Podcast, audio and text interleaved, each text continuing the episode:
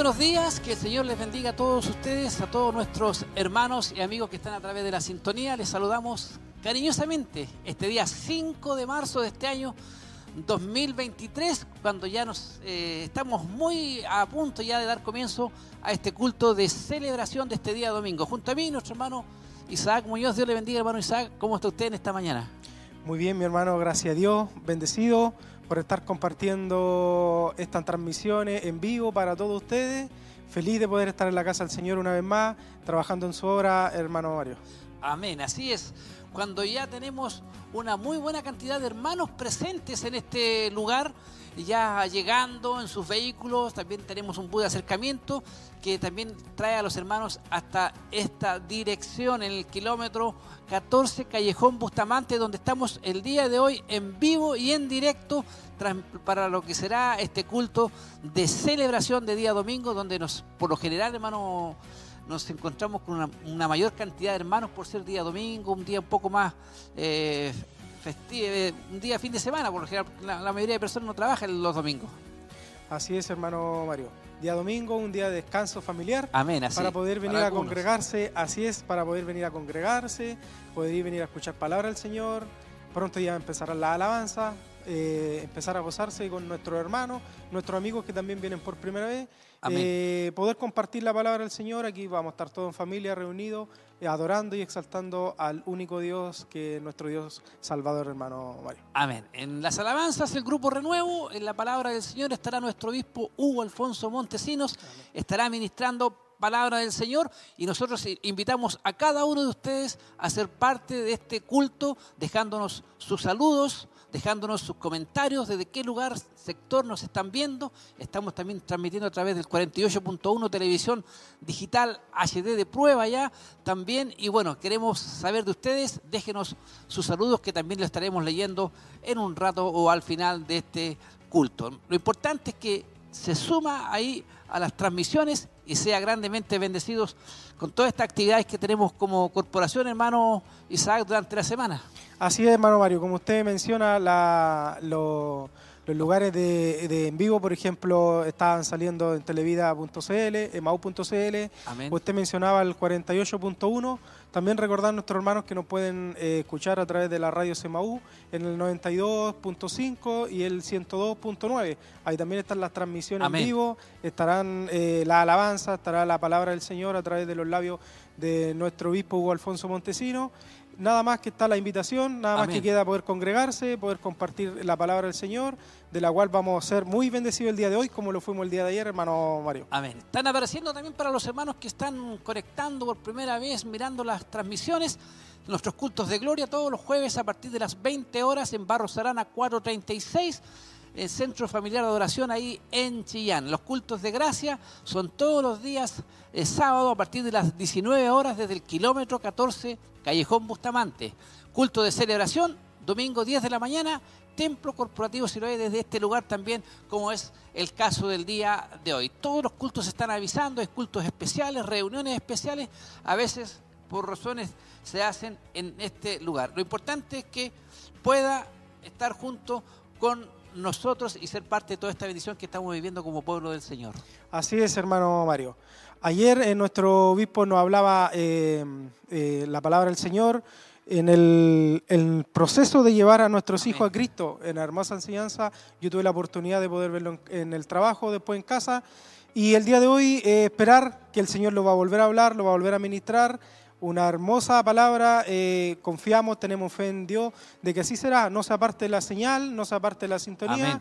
Comparta este enlace para su amigo, a sus familiares que no conocen de Dios, para así poder llevar y expandir la palabra del Señor, el Evangelio, que ese es el propósito, hermano Mario. Y hermano, lo invito ahora para que vamos a ser parte de este culto especial este día domingo. A través de su palabra y a través de la presencia de Dios que se mueve en medio de la alabanza de su pueblo. ¿Está contento? Amén. Con gozo entonces, con alegría vamos a dar comienzo a nuestro culto. Vamos a ir a la presencia del Señor, vamos a orar, a encomendar todo lo que se haga en esta mañana y que sea de bendición para nuestras vidas. Incline su rostro, oramos a la presencia del Señor. Padre, en el nombre de Jesús, te damos a ti toda gloria, toda honra, toda alabanza, Señor. Recibe toda adoración. Te agradecemos por tus misericordias. Te agradecemos, Señor, por la oportunidad que nos das, Señor, de poder llegar a este lugar para bendecirte, para adorarte junto a todos nuestros hermanos. Dios mío, en esta mañana queremos rendir a ti toda pleitesía, atribuir a ti toda honra, Señor, porque eres el único en este lugar de ser adorado y de ser exaltado. Dios mío, pedimos de tu presencia de tu bendición. Señor, sobre este culto, toma el control, toma el dominio de cada área, Señor, que está trabajando, que hace posible también la logística de este culto. Dios mío, y que tu presencia pueda, Señor, tocar cada vida, cada corazón. Señor, bendice al grupo Renuevo, Padre, para que tu presencia pueda moverse de una forma especial en medio de las alabanzas. Entendemos, Señor, que eres el único merecedor de toda gloria y de toda honra. Dios mío, toma el dominio del área técnica, Señor, también de los medios de comunicación que puedan ser alcanzados la vida, Señor, de aquellos necesitados. Señor, déjanos libre, despójanos de todo peso, de toda carga, de toda enfermedad, problema, situación compleja, Señor, en la que estemos pasando. Despeja nuestra mente, nuestro corazón, Señor, para poder bendecirte con libertad, para poder adorarte con libertad. Pedimos de tu presencia y de tu bendición en este culto, Señor, para tu gloria, en el nombre de Jesús. Amén y amén y amén. Se puede poner en pie, levantar las manos y darle la gloria a nuestro Dios. Gloria a Dios, gloria a Dios, gloria a Dios para siempre. Un aplauso de alabanza al Señor y adoramos junto al grupo Renuevo.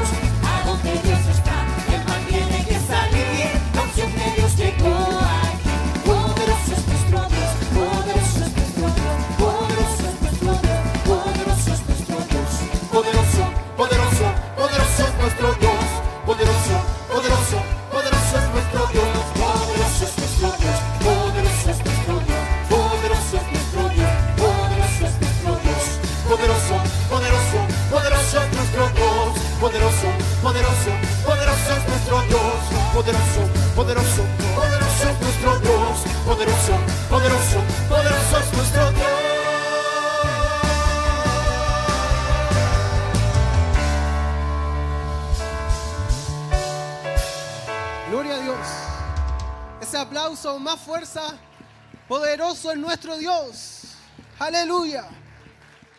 Bendito Dios. Reciba su asiento. Vamos a seguir en este tiempo de oración, de clamor a nuestro Dios. Vamos a ir a la presencia de Dios. Vamos a orar a nuestro Dios Padre en el nombre de Jesús. Estamos una vez más ante tu presencia en esta mañana. Te adoramos, Señor, y te exaltamos. Te bendecimos, Señor. Tú eres poderoso, Dios. Eres poderoso. Eres maravilloso, Dios. Eres eterno, eres glorioso, Señor. Eres precioso, Espíritu Santo de Dios. En esta mañana vamos ante tu presencia, Dios pidiendo de tu presencia y de tu Espíritu Santo en medio de nosotros. Queremos que te glorifiques y puedas moverte, Señor, de una forma especial y gloriosa. Muévete, Señor, a través de tu palabra. Oramos, Señor, de una forma especial por quienes nos lideran. Oramos por nuestro obispo, oramos por nuestra pastora. Padre, para que le bendigas y le guardes que tu Espíritu Santo, Dios mío, cerque sus vidas y les dirija. Renueva, Señor, sus fuerzas. Señor, si hay, hubiera enfermedad, hubieran problemas, situaciones difíciles, Padre, tú eres poderoso para ayudarles, para guiarles en su caminar, Señor. Da, Padre, y, renueva las fuerzas de nuestro obispo.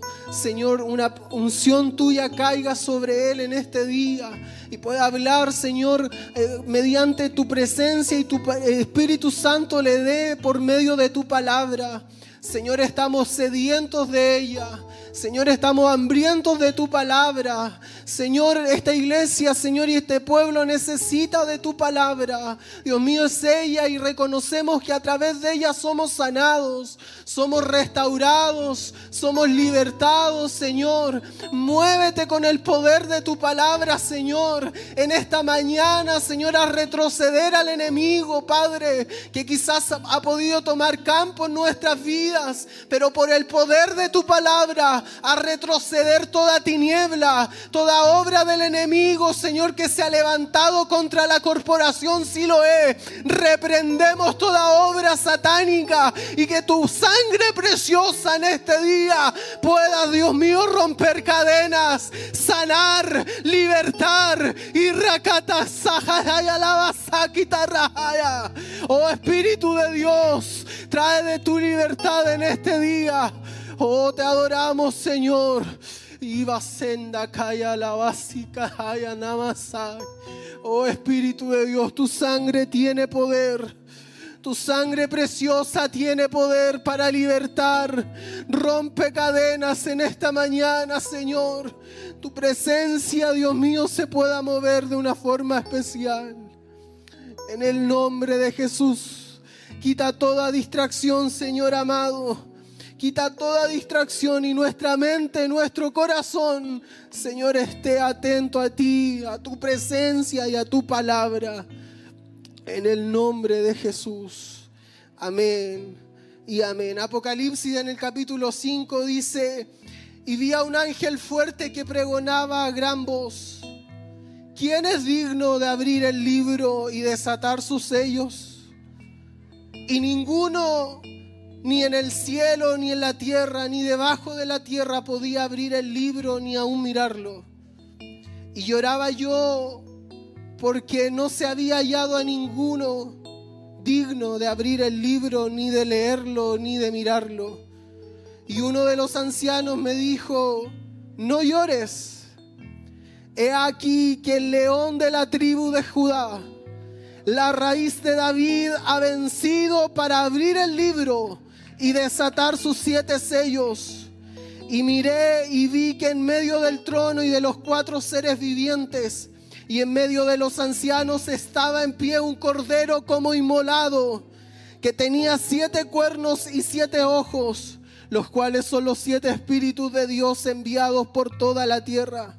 Y vino y tomó el libro de la mano derecha del que estaba sentado en el trono y cuando hubo tomado el libro, los cuatro seres vivientes y los veinticuatro ancianos se postraron delante del Cordero.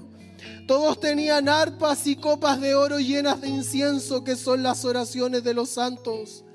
Y cantaban un cántico nuevo diciendo, digno eres, digno eres de tomar el libro y de abrir sus sellos porque tú fuiste inmolado y con tu sangre nos has redimido para Dios. Mire, nos ha redimido de todo linaje, de lengua, de pueblo y nación. Nos has hecho reyes para nuestro Dios, reyes y sacerdotes, y reinaremos sobre la tierra.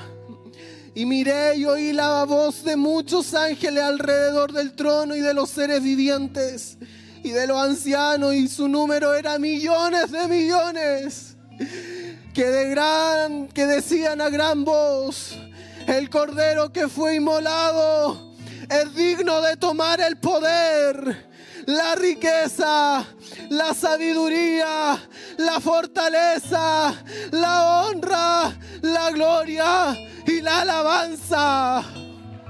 Uh, Señor. Oh Dios, te adoramos, te adoramos. El grupo Renuevo adora al Señor. Póngase en pie y adoramos nombre del Señor.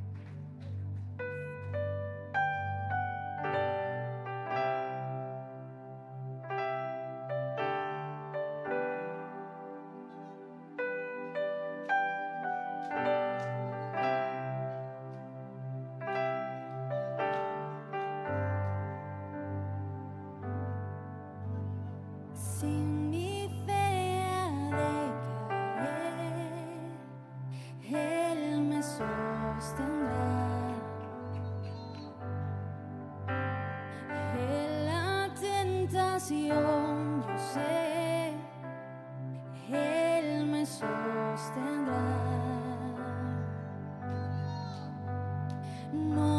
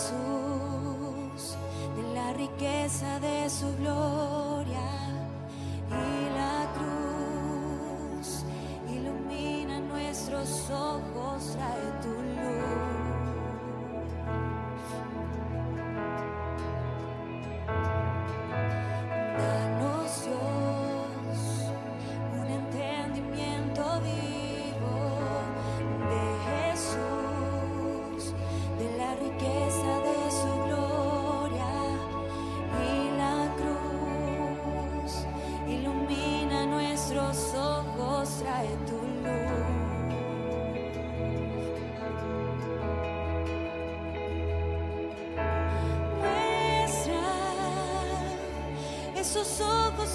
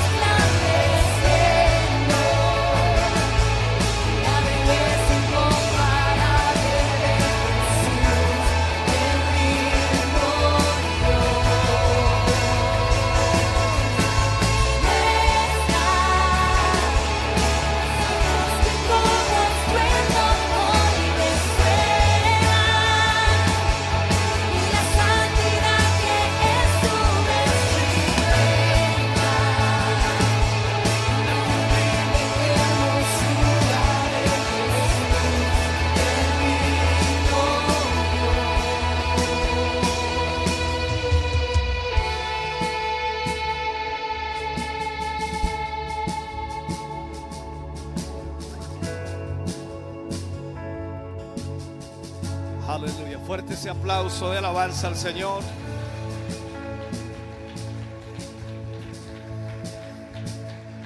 Bendito sea el nombre del Señor.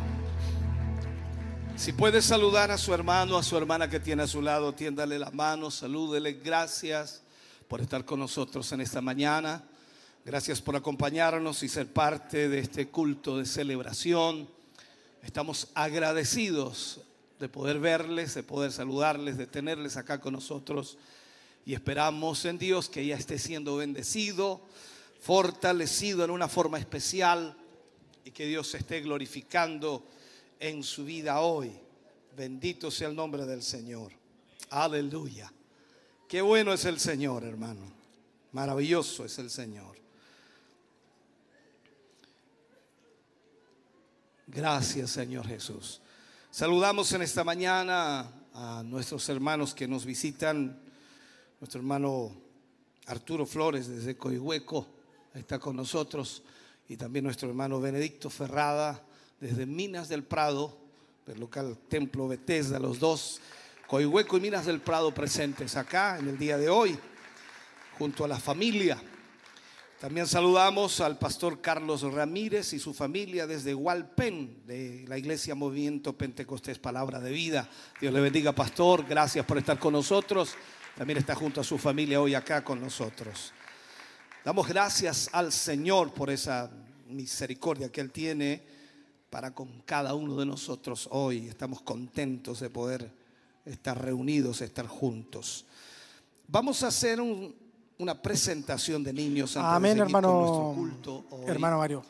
Podemos ver ya la bendición del Señor como a través del coordinador eh, ya el Señor está hablando, está ministrando. Después podemos verlo a través de la alabanza, como nuestros hermanos se gozan, como nuestros hermanos eh, exaltan el nombre del Señor, hermano Mario. Una tremenda bendición la que ya estamos viviendo como pueblo del Señor. Y aprovechamos también la instancia de poder dar el tema para que los hermanos lo puedan tener ya atento, anotado ahí. Santidad, fe y mediación lección número 19 de la serie Avivamiento. Creo que eh, es una tremenda bendición la que hoy estaremos viviendo como pueblo de Dios. Santidad, fe y mediación, serie Avivamiento. ¿Vamos al templo? Por favor, no me tengan miedo que yo no muerdo. Va a ser sorprendente tenerlos un rato quietos. ¡Wow! Impresionante. ¿Contentos o no con su hermanita? Eso, qué bueno. Los papás están más contentos todavía. Claro que sí, eso. La dedicación de niños al Señor es algo muy especial. Por sobre todas las cosas es la responsabilidad de los padres criar a los hijos en el temor del Señor. Y como hemos enseñado en muchos temas y también como el de ayer, no hay padre perfecto ni madre perfecta. Pero la palabra de Dios nos ayuda a aprender a ser padres, nos ayuda también a poner en práctica los principios bíblicos y de esa manera vamos entonces guiando a nuestros hijos en el temor del Señor. El propósito esencial es llegar al corazón de nuestros hijos a través de la instrucción, la enseñanza. Y que cuando ellos ya tomen cierta edad de responsabilidad, por todo lo recibido, por todo lo que han sido guiados y enseñados, ellos siempre puedan tomar las decisiones correctas y siempre escoger el bien sobre el mal. Por lo tanto, esta responsabilidad requiere de la ayuda de Dios, la sabiduría, la gracia de Dios. Y en este sentido, entonces Dios debe dotarles a ustedes de esa capacidad hermosa. Y creo que con estos dos pequeños ya han practicado bastante y han aprendido mucho y ya saben por lo menos cómo tratar con cada uno de ellos y así, también tendrán que aprender a cómo tratar con ella. Por lo tanto, Dios es quien les puede dotar de esa capacidad. Cuando dedicamos a nuestros hijos al Señor, estamos reconociendo también que son herencia del Señor. Y son nuestra responsabilidad, la cual tendremos que un día darle cuenta a Dios de cómo criamos a nuestros hijos, de qué fue lo que les enseñamos, qué fue lo que les impartimos, cuál fue el testimonio que le dimos, en fin, todo eso está en esta responsabilidad. En la Biblia encontramos ejemplos prácticos y también, por supuesto, encontramos la forma y la manera en que se debe hacer. Encontramos al Señor Jesús ministrando a las multitudes y los niños corriendo, como acá muchas veces, y los discípulos tratando de detenerlo, es como los diáconos siguiendo a los niños, ¿no? Y de esa manera entonces eh, trataban de detener un poco, según ellos, el desorden, aunque el Señor aprovechó esa oportunidad para decir, dejad a los niños, venid a mí y no se los impidáis, porque de los tales es el reino de los cielos. En ese momento los tomó en sus brazos, los bendijo y por supuesto nosotros extraemos de allí esto. Y no tan solo de allí, sino también vemos que nuestro Señor Jesucristo a los pocos días de nacido fue traído al templo y dedicado al Señor. Eso entonces nos da también una base sólida para poder decir, debemos hacer lo mismo. La presentación de niños no es el bautismo de niños, porque el bautismo es para arrepentimiento de pecado. Los niños no tienen noción del pecado, de la maldad, no pueden definir aquello. Por lo tanto, el bautismo es para aquellos que han alcanzado el uso de razón y tienen la capacidad de discernir el bien y el mal. En este caso, la presentación de niños es lo que viene a hacerse. Y nosotros queremos hoy que Dios pueda bendecirles, que Dios pueda ayudarles y guiarles. Por lo tanto, esperamos que Dios les ayude en todo momento. Vamos a orar por esta pequeña Naomi Arlet. ¿Lo mencioné bien? Naomi Arlet. Bien, vamos a orar. Se pone de pie la iglesia, por favor. La voy a tratar de tomar yo. A ver si me queda algo de experiencia.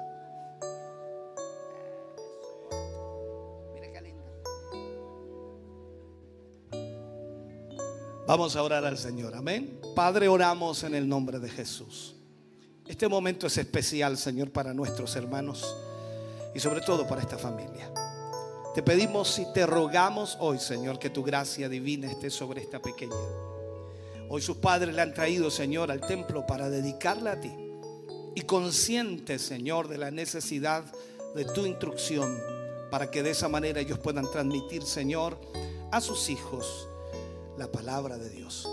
Guíales, dirígeles, pon sabiduría, pon conocimiento, pon capacidad. En el nombre de Jesús, Señor, te pedimos que les ayudes y les guíes en todo momento. En esta hora, Señor, dedicamos a esta pequeña a ti y esperamos, Señor, que cuando arriben los años, si tú te tardas en venir, en donde requieran responsabilidad, ella siempre escogerá, de acuerdo a la instrucción de sus padres, el bien sobre el mal. En el nombre de Jesús, protégele, guárdale, cuídale y guíale para tu gloria, Señor. Y esperamos ver tu mano poderosa orando en la vida de esta pequeña para tu gloria. Amén. Y amén, Señor. Fuerte ese aplauso.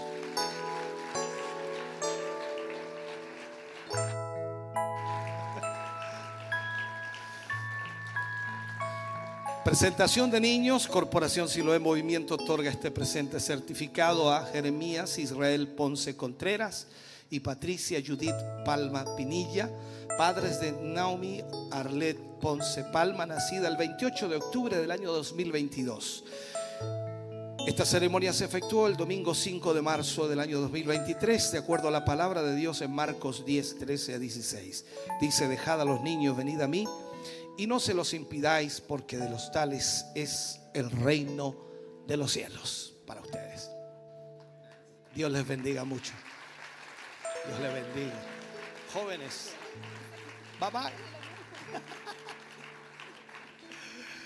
Qué lindo. Pueden sentarse mis hermanos. Gracias por ese respeto, por supuesto, que tienen hacia este momento tan especial para una familia. Recordarles, hay por supuesto inscripciones para Renuevo Kit, Renuevo Team y también las audiciones para Renuevo Young.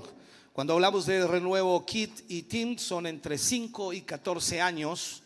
Y también, por supuesto, las inscripciones para postular a Renuevo Young, que es jóvenes de 15 a 19 años. Si usted tiene algún talento, ya sea cantar, tocar algún instrumento, sin duda pueden ser parte de este grupo renuevo que va creciendo constantemente y de esa manera también vamos encontrando los talentos y los dones que Dios ha puesto en cada uno de nuestros hermanos y hermanas. Desde pequeños debemos guiarles en el en la instrucción y la guía de Dios para que ellos también adoren al Señor.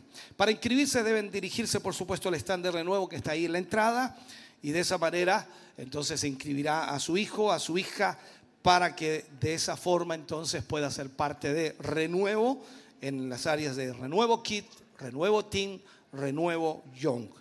Eh, plazo de inscripciones es hasta, hasta hoy, hasta hoy. Así que debe hacerlo rápido. De esa manera entonces ya comenzarán todas las pruebas y las instrucciones necesarias para todos los niños. Bien, por ahí los niños dicen, papá, inscríbeme a mí, algo así escuchen, ¿no? Algo Queremos irlo, hermano Mario, Damos gracias al mensaje. Entiendo que usted tiene varios mensajes ya ahí para poder dar. Sí, Facebook Live, María Flores dice, bendiciones hermanos, viéndolos de mi trabajo, Hospital de Minda Martín, muy hermoso el culto. Nuestro hermano Pierre Michel Gurrier, Dios le bendiga hermanos en Cristo Jesús. Rosita Riquelme, bendiciones mis hermanos, viendo desde casita, esperando la palabra de nuestro Dios, seremos grandemente bendecidos. Amén, hermano Mario. A través de la plataforma de YouTube, también me quiero ir a los, saludos. Eh, Felipe Rojas, bendiciones del Señor. Para todos, saludos desde Cato, familia Jiménez Roja, conectados para escuchar la palabra del Señor. Amén. Amén. Muchos hermanos conectados. Queremos también aprovechar la instancia de saludar a cada uno de ustedes, a nuestros hermanos y amigos que están en sintonía. Yo quiero enviar un saludo a nuestra hermana Catherine Marín, que también hace un par de semanas ya, ella fue mamita de un precioso bebé. Dios le bendiga a ella junto a su esposo, nuestro hermano Ángel. Sean grandemente bendecidos y felicidades para nuestra hermana Katy, quien tuvo a un hermoso bebé, valga la redundancia. Amén, así es. Vaya su saludo para la hermana Gati y su familia, que el Señor les bendiga. Mi hermano Mario, quiero compartir de nuevo el, tema. del día de hoy. Serie Avivamiento, Santidad, Fe y Medición, lección número 19. Porque el que santifica y los que son santificados, de uno son todos, por lo cual no se avergüenza de llamarnos hermanos. Está en Hebreos en el capítulo 2, versículo 11.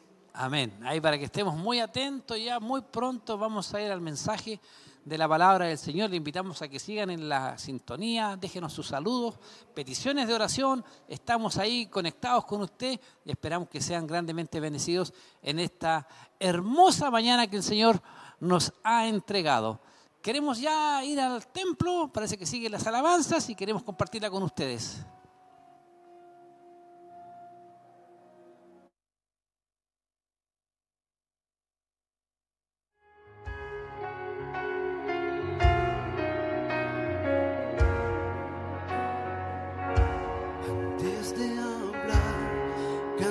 Sobre mí. Tú has sido bueno para mí. Antes de respirar, soplaste vida en mí. Tú has sido bueno para por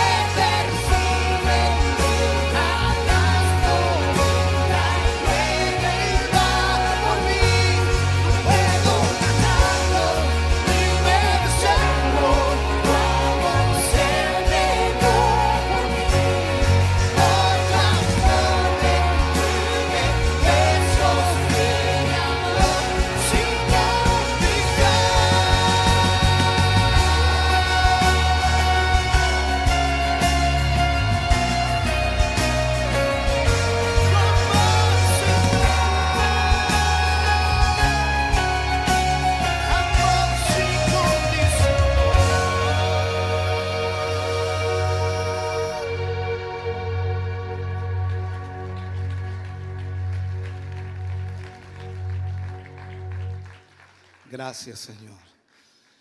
Incline su rostro, cierre sus ojos y oramos al Señor. Padre, gracias damos por cada hermano, cada hermana, Señor, que ha participado hoy en las ofrendas, que ha participado también en los diezmos.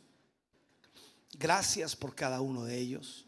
Gracias, Señor, por la bendición que tú has puesto en sus manos, por la bendición que has traído a sus familias, a sus hogares. Estamos conscientes, Señor, que solo ha sido tu misericordia. Hoy, Dios mío, te pedimos y te rogamos, de acuerdo a tu palabra, que abras ventanas en los cielos y derrames bendición hasta que sobreabunde. Sea tu mano, Señor, obrando en cada familia, en cada hogar. Tú eres el Dios de la multiplicación. Tú eres el Dios que prospera a su pueblo de acuerdo a tu voluntad y propósito. Y sabemos, Señor, que cuando tu pueblo es prosperado, tu iglesia es proyectada y tu iglesia alcanza, Señor, los propósitos para lo cual tú le llamaste. Señor, sea tu bendición y tu presencia sobre cada uno de ellos hoy y cada hogar sea bendecido. Lo pedimos, lo rogamos en el nombre glorioso de Jesús. Amén. Y amén, Señor. Fuerte ese aplauso de alabanza al Señor. Dios les bendiga, mis hermanos, mis hermanas, a quienes han diezmado hoy. Gracias por apoyar la obra del Señor.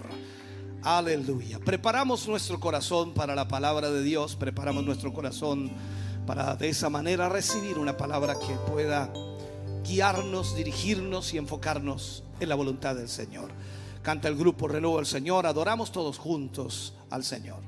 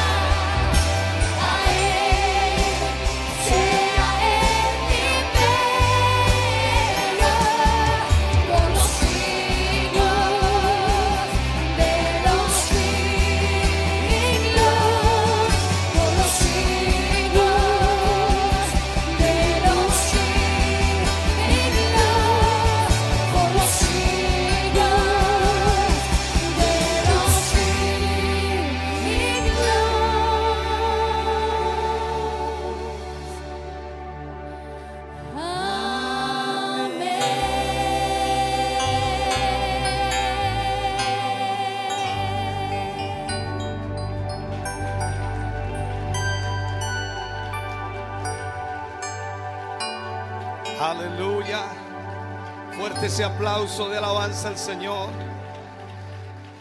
Digno es el Señor de ser alabado. Digno de ser glorificado. A Él sea la gloria, a Él sea la alabanza. Bendito sea el nombre del Señor. Aleluya, aleluya, aleluya, aleluya. Gracias Jesús. Vamos a ir a la palabra del Señor en esta mañana. Libro de Hebreos capítulo 2, versículo 11.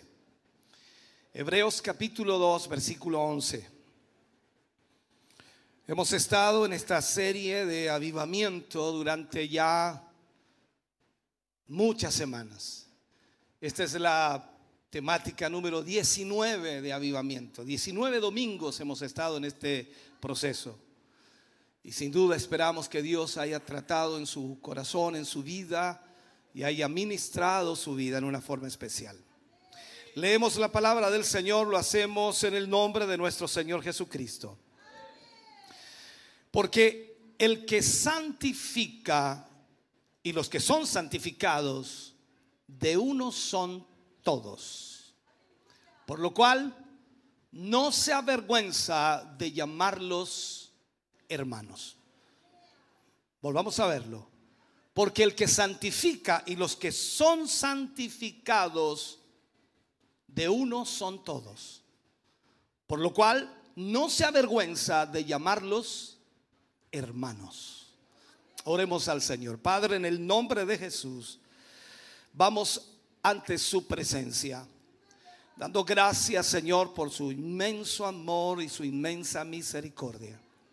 Su bondad ha sido maravillosa para con nuestras vidas, Señor, y esperamos que en esta mañana su palabra pueda, Señor, calar muy hondo en nuestro corazón.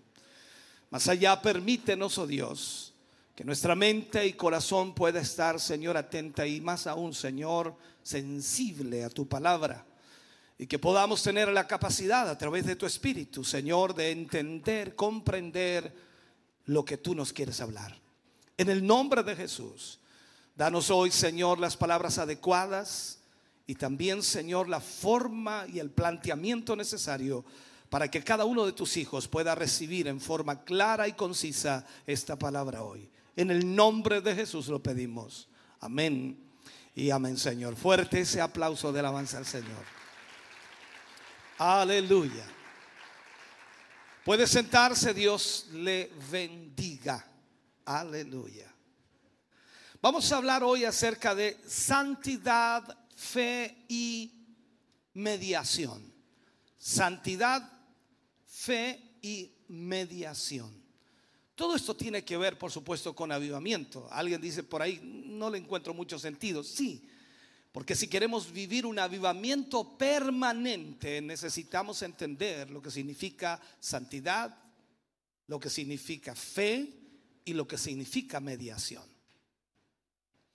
Cuando leemos este título, por supuesto, alguien puede comenzar a tratar de analizarlo, pero en realidad este eh, participio usado en el título es de en este capítulo no es, no es, no es el, el del presente, no es el presente, sino denota un proceso. A eso se le llama también aoristo, tiempo pretérito, disculpe que hable de esto, pretérito que indica un, una acción puntual. O sea, indica por supuesto que es un acto hecho una vez y terminado. No es algo que se está haciendo constantemente, sino es un acto que se hizo una vez y terminó, se cerró. Por lo tanto, no es algo que esté constantemente haciéndose o que aún no se haya terminado. Es muy importante que notemos esto. Cuando creemos en Cristo, recibimos a Cristo en completo. Usted no recibe una parte de Cristo, no recibe algo de Cristo, sino que recibe a Cristo en completo, en totalidad. Recibimos entonces nuestra justificación, recibimos también nuestra santificación. No lo recibimos por partes. No es que usted cuando recibe a Cristo recibe una parte de la santificación o una parte de Cristo, sino que usted recibe todo. Vuelvo a insistir, no lo recibimos por partes. Recibimos de una sola vez todo lo de Cristo. Y somos inmediatamente aceptados por Dios como personas justas en Él y santos en Él. Quiero que logre entender esto, por favor. Cuando usted recibe a Cristo, recibe a Cristo en un todo, no una parte de Cristo. Cuando usted entonces tiene a Cristo, usted es aceptado por Dios como personas justas y santas en Cristo. Así que Dios no nos considera y no y nos llama, por supuesto, por lo que somos, o sea, santificados por la fe en Cristo. Eso es lo que Dios ve y acepta. Dios nos ve en Cristo. Ahora usted y yo estamos en Cristo. A ver si me sigue. Usted y yo estamos en Cristo. Por lo tanto, si usted y yo estamos en Cristo, hemos sido santificados, hemos sido justificados y hemos sido, por supuesto, presentados al Padre tal como Cristo es. O sea, estamos justificados por la fe en Cristo Jesús. Y eso es lo que Dios ve. Mientras que habitamos donde Él nos puso, Dios nos reconoce como personas santificadas. Nos reconoce como personas santificadas. Mientras somos guiados a ver lo que Dios ve, esto es por supuesto cuando nuestra fe se agarra de la verdad que, es, que esta vida, por supuesto, santa, que esta vida que está en Cristo es nuestra en una posesión real. Yo creo que Cristo es santo. Yo creo que Cristo es justo. Yo creo que Cristo es mi justificación. Por lo tanto, entonces, si nosotros tenemos y nos agarramos de esa verdad, esa vida santa de Cristo es nuestra en una posesión real. Y cuando la aceptamos y nos las apropiamos en forma diaria, vamos entonces a poder vivir realmente la vida a la que Dios nos ha llamado a vivir. Cuando veamos esta verdad, Solo entonces estaremos en la posesión o posición correcta, en la que por supuesto nuestra santificación progresiva va a poder obrar en nosotros. Porque si usted está en Cristo, entonces Cristo constantemente obrará en su vida y no será una cosa de ciertos momentos. Esto es como pensar y ver que muchos de nosotros como cristianos venimos a la iglesia y pareciera, pareciera, no es el caso de todos, pero pareciera que solo en la iglesia el Señor puede obrar. Si usted está en Cristo, Cristo está obrando siempre en usted. Y Él solamente obrará en nosotros cuando nosotros aceptemos y apliquemos en la vida diaria el poder de una vida santa, la cual por supuesto ha sido preparada por Jesús. Si usted entonces está en Cristo, usted es santo. Cuando la Biblia dice que hemos sido apartados, o sea, hemos sido llamados a ser santos, apartados para la santidad, eso significa que usted está ahora en Cristo. Esto es posible entonces por nuestra unión con Él y se ha convertido, por supuesto, en nuestra posesión presente y permanente. Usted es santo en Cristo porque Cristo está en usted y Cristo es santo. Por lo tanto, cuando Él dice, sed santos porque yo soy santo, no es algo que usted logra, no es algo que yo logro, sino es algo que Él es. Entonces esta vida obra en nosotros eh, de acuerdo a la medida de nuestra fe. Si yo creo, él está obrando. Si yo no creo, Él no puede obrar. Desde el punto de vista, es evidente que la, la, fe tiene una operación de doble acción. La fe, eh, primero, es la certeza, o podríamos decir la sustancia de lo que se espera. La convicción o la evidencia de lo que no se ve. Eso es la fe. Cuando usted lee Hebreos 11.1, usted encuentra ese versículo y entiende eso. La fe entonces es la certeza, la sustancia de lo que se espera, la convicción o la evidencia de lo que no se ve. Entonces, la fe trata con el presente que no se ve. Y así trata también con el futuro que no se ve. Cuando recibimos a Cristo, recibimos todo lo de Cristo, todo lo de Cristo, incluyendo la justificación, incluyendo la santificación. Entonces, la fe está operando en nuestra vida porque hemos creído en Cristo y al creer en Cristo, entonces la justificación y la santificación son nuestras para que operen en nuestra vida. La fe es la evidencia de lo que no se ve la sustancia de lo que se espera, pero que ya está realmente en existencia en nuestra vida, aunque no lo veamos. Póngame mucha atención, trataré de explicarlo. Cuando yo nací de nuevo, cuando usted nació de nuevo, ¿cuántos nacieron de nuevo aquí? Cuando usted nació de nuevo, usted no vio realmente la santificación. No la pudo ver aunque sí vio la justificación, porque la sintió en su vida y la experimentó en ese momento y sintió que el Señor le había perdonado. Tampoco ve la santificación, pero la fe es la evidencia que ya está presente. O sea, estoy, estoy, diciendo que la santificación, aunque no la vea, por la fe y aunque la santificación, vuelvo a insistir, no la vea por la fe, está presente. Porque al momento de recibir a Cristo y es justificado, usted pasa a ser santo delante de Dios, porque Dios mira a través de Cristo su vida y mi vida. No es algo que usted ha hecho, sino es algo que Él hizo. Entonces, entendamos esto. Nuestra completa santificación como una posesión presente tiene como evidencia las cosas que no se ven, o sea, el regocijarse en Cristo.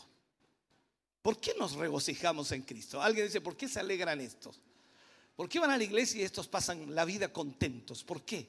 Porque hemos sido justificados. Porque estamos siendo santificados. O sea, es solo cuando por fe me regocijo. Es imposible que una persona que no cree en Dios, que no tiene fe, pueda regocijarse. ¿De qué se va a regocijar? De su pobre vida, de sus problemas, de sus dificultades, de sus dramas, de sus vicios, de su pecado. ¿De qué va a regocijarse? Pero cuando usted está en Cristo, a pesar de todo lo que pueda estar ocurriendo en su vida, usted tiene fe en Él y por lo tanto usted se regocija. Porque cuando hay fe, yo me regocijo en el Señor.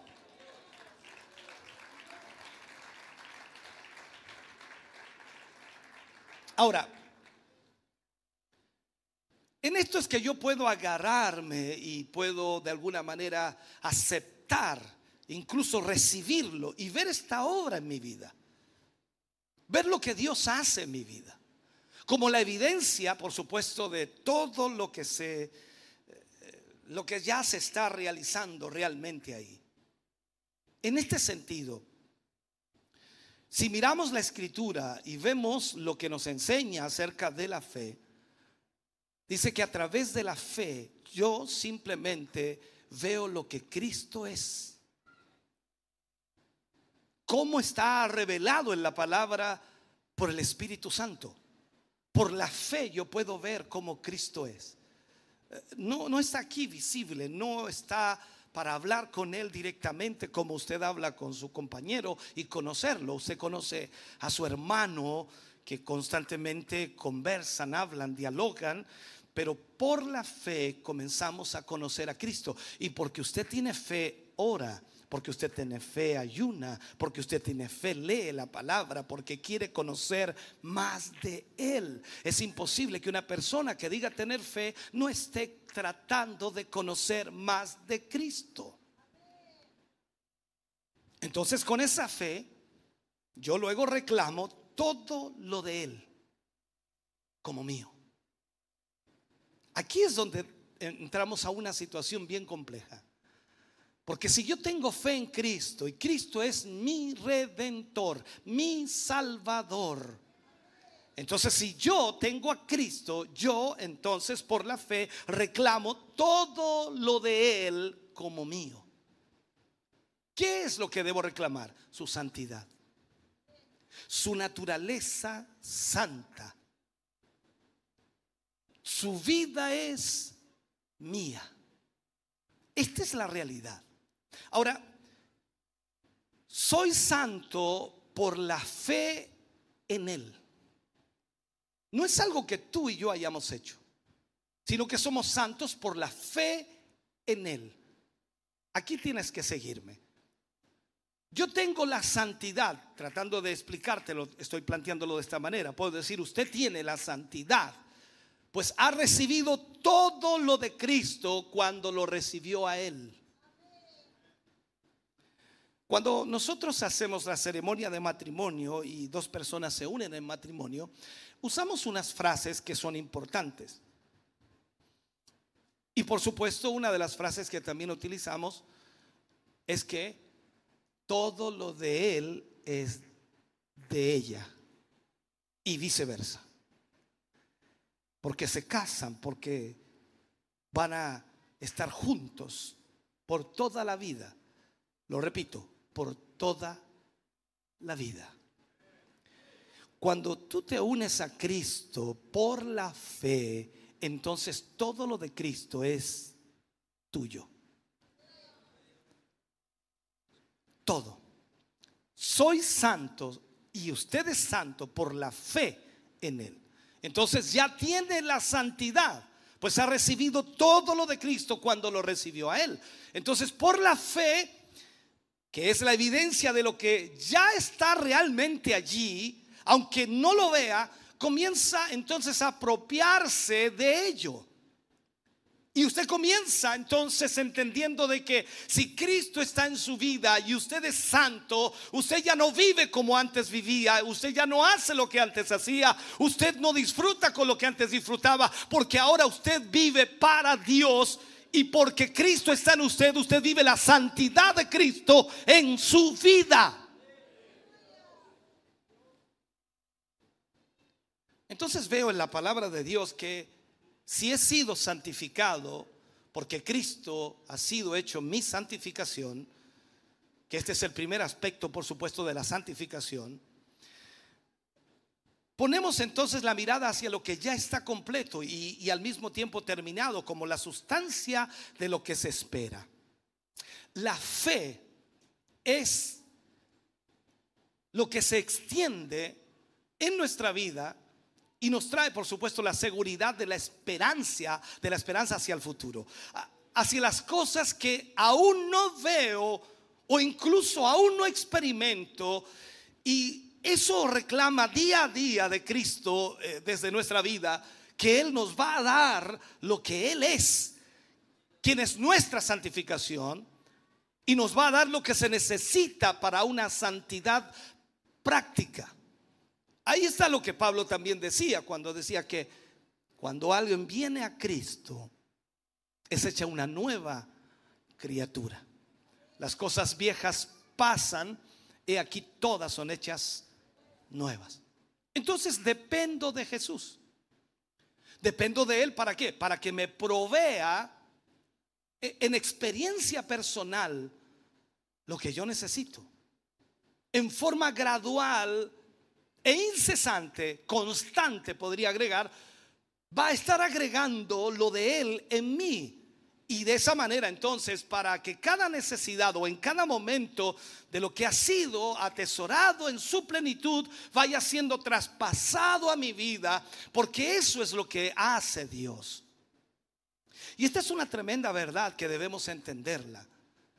Si solo nos agarramos de esto como hombres de Dios, mujeres de Dios, para ministrar a la gente que está a nuestro alrededor y llevarlos, por supuesto, a la plenitud de Dios.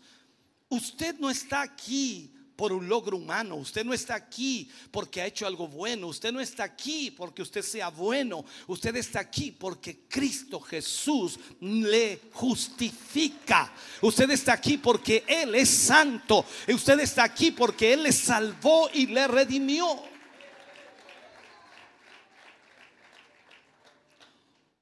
Si solo pudiéramos reconocer esta doble función de la fe, de lo que hablamos aquí, cuando logremos entender o reconocer esta doble función de la fe, podríamos entonces avanzar en nuestra vida cristiana.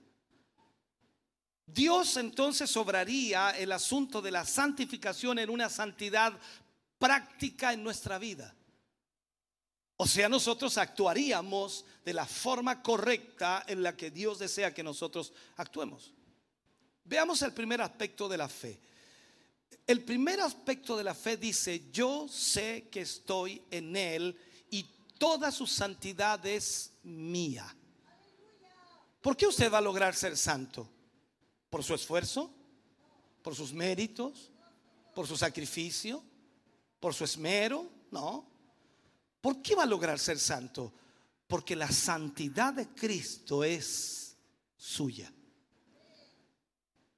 La, Biblia nos enseña por allí, dice, por Él, más por Él estáis vosotros en Cristo Jesús, el cual nos ha sido hecho por Dios santificación.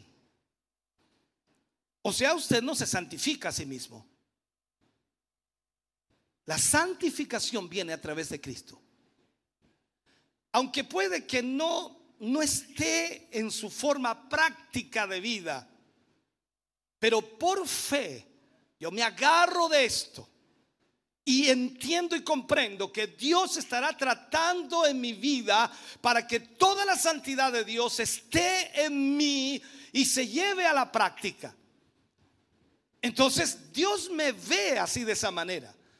Si usted me pregunta hoy cómo nos ve Dios, nos ve a través de Cristo. ¿Y cómo nos ve? ¿Pecadores? Nos ve santos. E, esto es complejo, porque nuestra mente tiene ciertos eh, problemas y ciertos obstáculos para entender esto. Póngame mucha atención porque esto tiene que aprenderlo. ¿Sabe? Yo me agarro por la fe a la palabra de Dios, a lo que Él ha establecido, y me agarro por la fe de lo que Cristo es. Y así es como Cristo me ve, como Cristo es. Ahora, ¿cuándo es eso? Cuando yo permanezco en esa posición. Cuando yo permanezco en Cristo, Él me ve a través de Cristo y me ve como si fuera Cristo. Ahora, mi fe se mantiene, por supuesto, en lo que debe estar, entonces Dios obrará en mi vida. Y gradualmente, continuamente, estoy siendo formado, como dice Pablo, a la imagen de Cristo. Cuando la Biblia dice que debemos llegar a la estatura de un varón perfecto, usted comienza a analizar y dice, uy, que me falta mucho. No, nosotros no vamos a poder lograrlo. Cristo debe lograrlo en nosotros, porque Cristo es el varón perfecto. Si Cristo está en ti y toma el control de tu vida, mi vida, entonces Él nos llevará a la altura de ese varón perfecto. Aún puede que no esté en su forma práctica en la vida, pero por fe nos agarramos de aquello. Y así es como Dios nos ve. Entonces cuando yo permanezco en esa posición, mi fe se mantiene.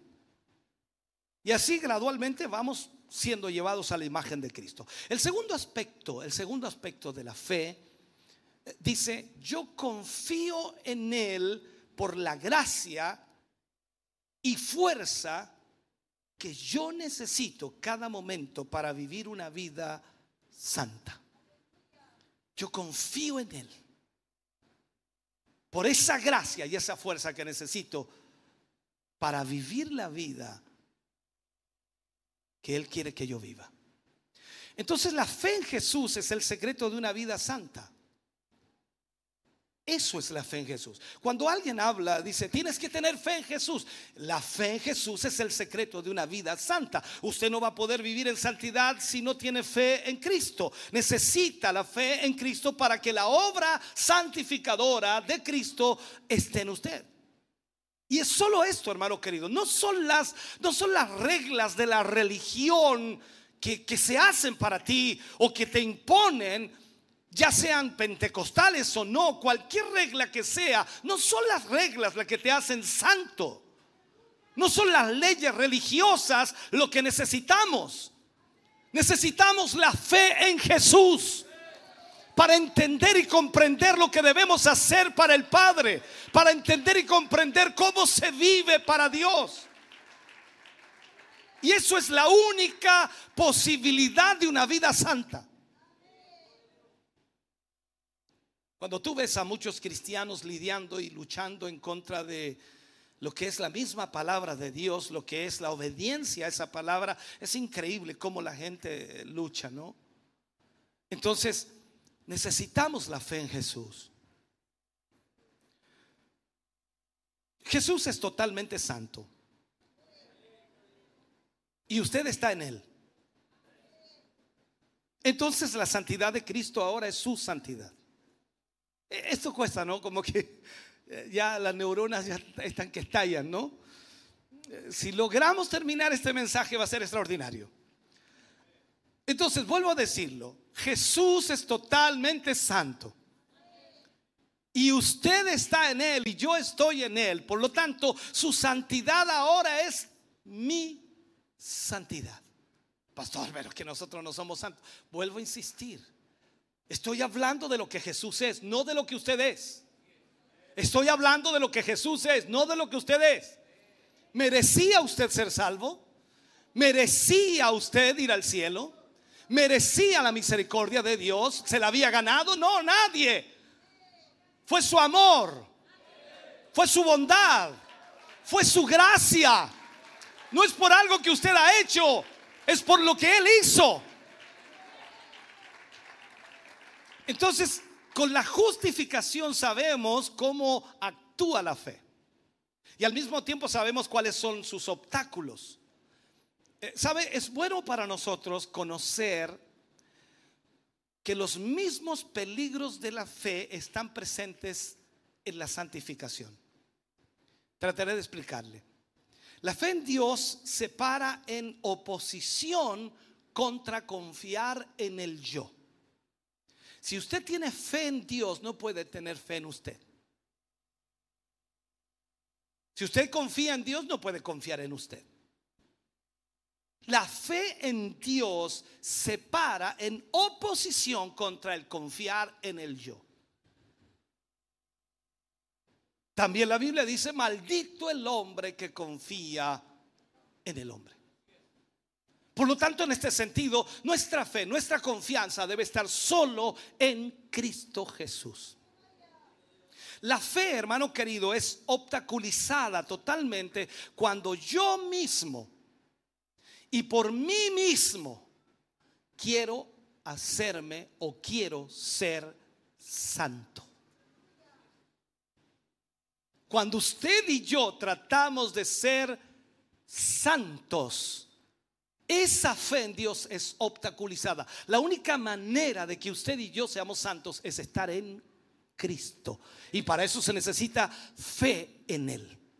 ¿Me sigue? Entonces Dios no puede obrar esta santidad en mí porque yo soy el que estoy tratando de ser santo. Y la Biblia nos enseña que no hay ninguno santo. Entonces cuando intento creer que soy salvo por algo que yo he hecho, cuando intento creer que soy salvo porque voy a la iglesia, cuando intento creer que soy salvo porque hago ciertas cosas o ciertas o cumplo ciertas exigencias, entonces Dios no puede salvarme. No ha leído en la Biblia, dice, no hay en ningún otro salvación. Solo a través de Cristo hay salvación. No es un mérito humano. No estoy diciendo que usted no deba hacer ciertas cosas. Ya lo enseñaré. Pero el punto es que usted no puede confiar en lo que usted hace para decir soy salvo. La única manera de ser salvo es a través de Cristo Jesús, del sacrificio, de la muerte, de su sangre derramada. Por lo tanto, es la expiación de nuestros pecados.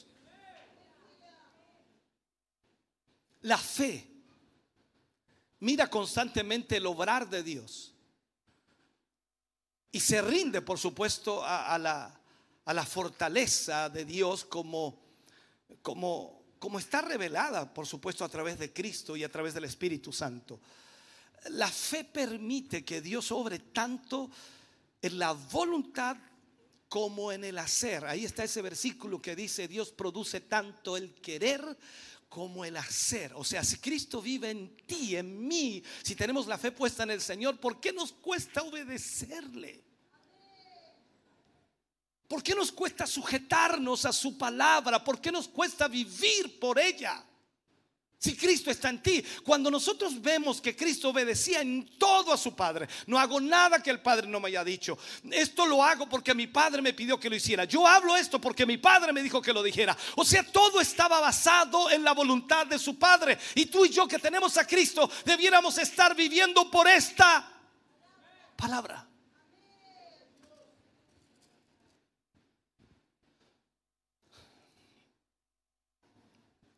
La fe si no tiene obras, de acuerdo a la escritura, es muerta en sí misma. Entonces, no es que tú hagas obras para tener fe. Tú debes tener fe y luego la fe te llevará a hacer las obras de Dios. No es que tú hagas obras para demostrar tu fe, no. Esto es al revés. Primero es la fe y las obras serán hechas porque Dios produce tanto el querer como el hacer. O sea, la evidencia de esta fe serán las obras de la fe. Será este trabajo externo de esta santidad práctica, de esta santificación que yo ya poseo en Cristo y estoy evidenciándola en mi vida a través de la práctica diaria. Esta obra externa es importante. ¿Para qué es importante?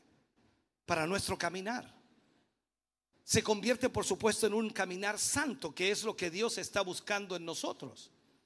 Aquí ya no están los criterios, pensamientos, filosofías, ideas, no, ya no, ya no corre eso, está lo que Cristo quiere.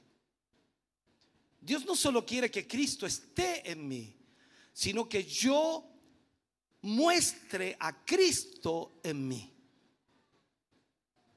Por esa santidad visible que es un resultado, por supuesto, de creer que su santidad es también mi santidad.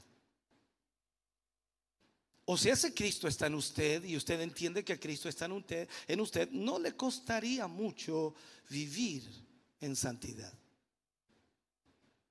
Pero como usted duda que Cristo esté en usted, y la religión le ha dicho que si hace cierta cosa usted ya no tiene a Cristo, entonces usted no vive para Cristo. Las obras de la fe entonces son muy diferentes que las obras hechas por el creyente en su esfuerzo personal. Usted hace esfuerzos personales para tratar de demostrar que es un buen cristiano, para tratar de demostrar que es una buena hija de Dios, pero en realidad no es algo que brote, que fluya, que nazca. La verdadera vida de santidad tiene sus raíces en un, en un sentido constante de, de impotencia y en una rendición completa al Salvador. E, esto es especialmente verdad en ambas obras de la fe, en la justificación y la santificación, pero es verdad también en todo aquello, en todo aquello a lo que Dios nos llama. Este mensaje, hermano querido, es, es para cada uno de nosotros. Y posiblemente algún día tú vas a salir a predicar el Evangelio. Porque Él te quiere llevar a un conocimiento de tu inutilidad total para cumplir tal obra. Cada uno de nosotros cuando se nos encomienda una labor, una función o se nos encomienda una responsabilidad, ¿cómo nos sentimos? Si tú estás en Cristo te sientes incapaz. Cuando alguien le preguntó al señor Taylor ¿Por qué creía que Dios lo había llamado a evangelizar el interior de China? La respuesta del señor Taylor fue simple. Él dijo, Dios tuvo muchas dificultades en encontrar a alguien suficientemente débil para que haga ese trabajo. O sea, aquí no es que tú subes, eh, aquí estoy yo. No, tiene que estar Él. Tú y yo no servimos para nada en esta ecuación.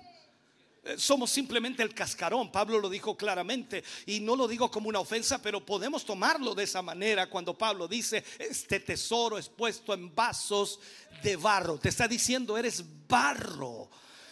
Y este tesoro es puesto en estos vasos de barro para que la excelencia del poder sea de Dios y no de nosotros.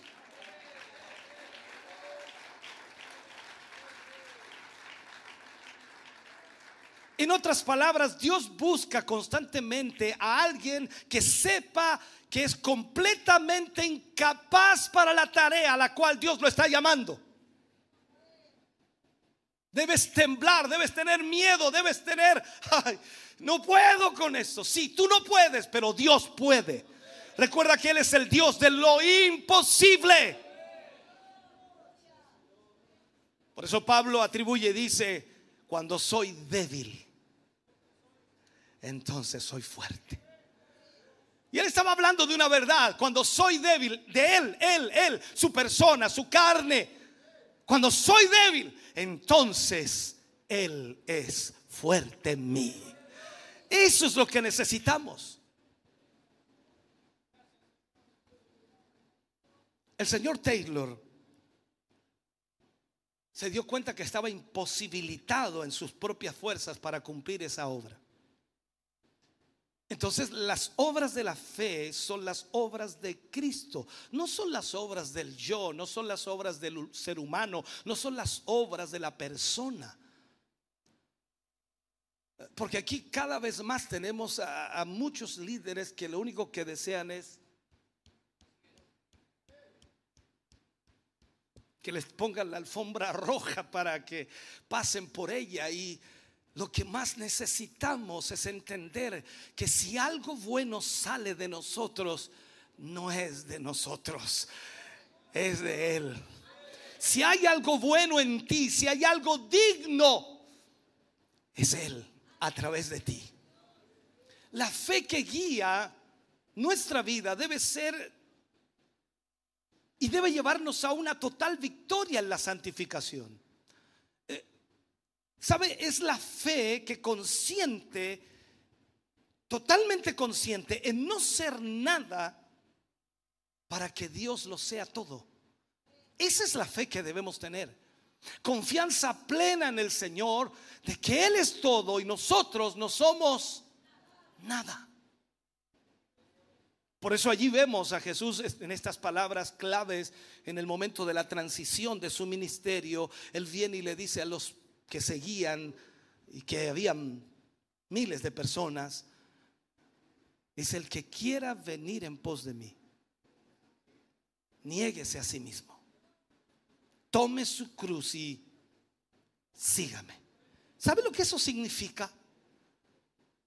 El Señor Jesús les estaba diciendo a cada uno de ellos, no me interesa lo que pienses, no me interesa lo que opines, no me interesa lo que te guste, no me interesan tus deseos, no me interesan tus sueños, no me interesan tus pensamientos ni tus opiniones. Renuncia a todo ello y sígueme. Eso es fuerte. Pero ahí está. Si tienes fe en el Señor, Pase lo que pase, suceda lo que suceda, aunque no lo entienda, aunque no lo comprenda, aunque vea que no, eso es imposible para mí. Si Dios dijo que lo hicieras, hazlo. Es como cuando Pedro le dice, Señor, si eres tú, haz que yo vaya a ti caminando sobre las aguas. Pedro dijo, ojalá que diga que no es. Pero Pedro sabía que el único que podía hacerlo caminar sobre las aguas era Jesús. Tú y yo sabemos que el único que puede abrirnos puertas es Jesús. Tú y yo sabemos que el único que puede levantarnos es Jesús. Tú y yo sabemos que el único que puede sanarnos es Jesús.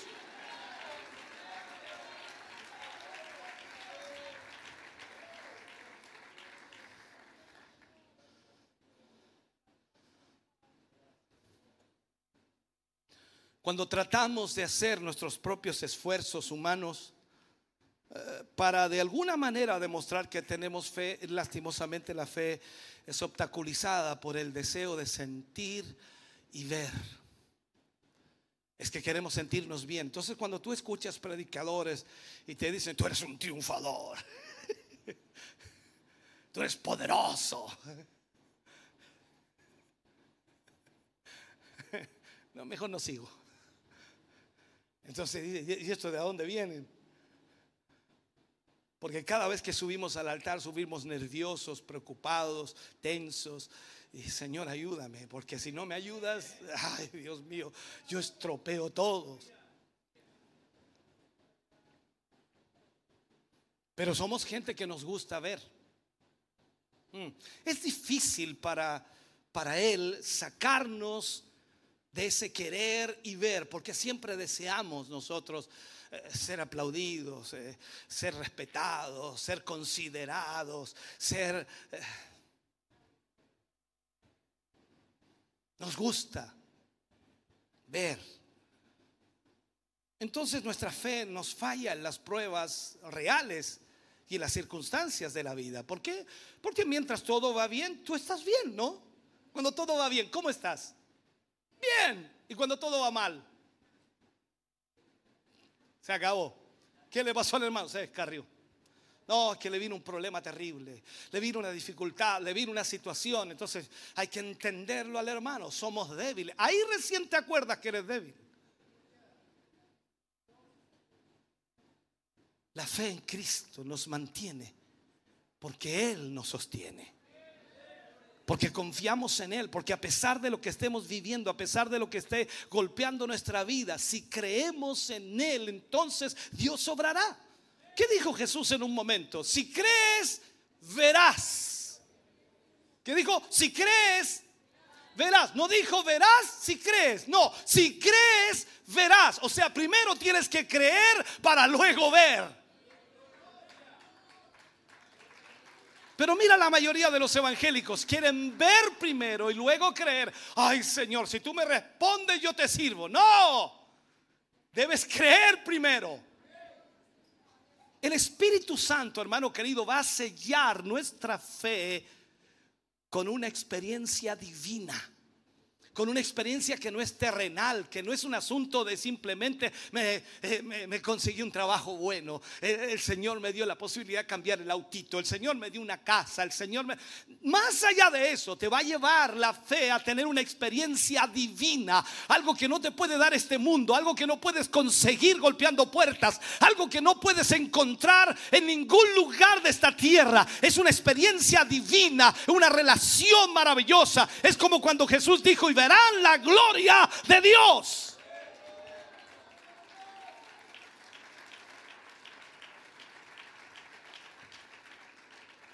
¿Por qué tiene que haber eso? Porque eso demostrará que es su obra y no nuestra obra.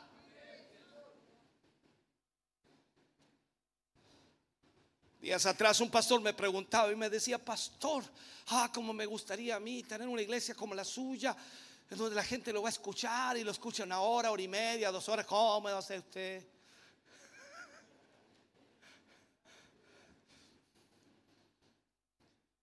Ellos piensan que es una estrategia humana Porque alguien dice, voy a entrar en un negocito y, el otro dice, lo voy a copiar y el otro dice, yo también lo hago. Y piensa que es una estrategia humana. Esto no es humano, tiene que ser algo divino.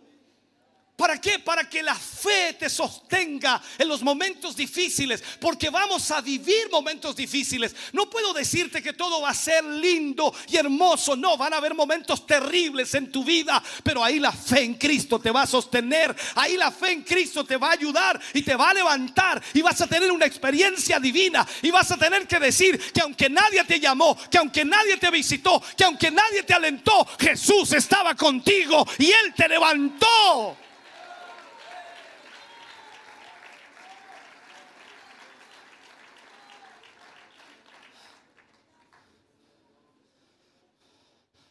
Las obras nuestras a veces parecen que cuando todo está oscuro y frío, allí estamos nosotros obrando. Y aún en cada momento seguir creyendo en Jesús cuesta. Y debemos confiar en Él. Cuando tú lees al salmista David y dice, aunque ande en valle de sombra y de muerte. ¿Qué dice? Ah, pero vuelve atrás. ¿Dónde andas? En valle de sombra y de muerte. Y él dice, no temeré. ¿Por qué? Ah, pero ¿dónde andas? ¿Y quién está ahí?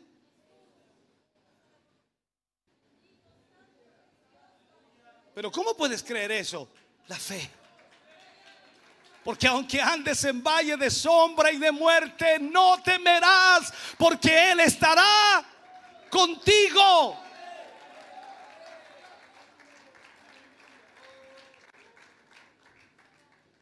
En Él somos perfeccionados delante de Dios. Así que el quejarnos por no sentir o por estar muertos o débiles, raras veces ayuda. Eso no es bueno. Por eso que hay muchos cristianos que dicen, me, me siento, como lo digo, Señor? Me siento muerto. Me siento horrible. Diga, me siento bajoneado. Me siento...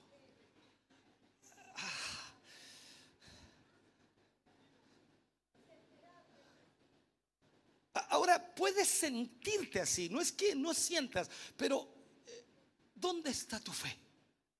Si está puesta en ti, no. Eh, Dime dónde te dejo la cruz. ¿Dónde te dejo la lápida, mejor dicho, para que lo entiendas? Dime dónde te voy a dejar flores. No es tu fuerza, no es mi fuerza.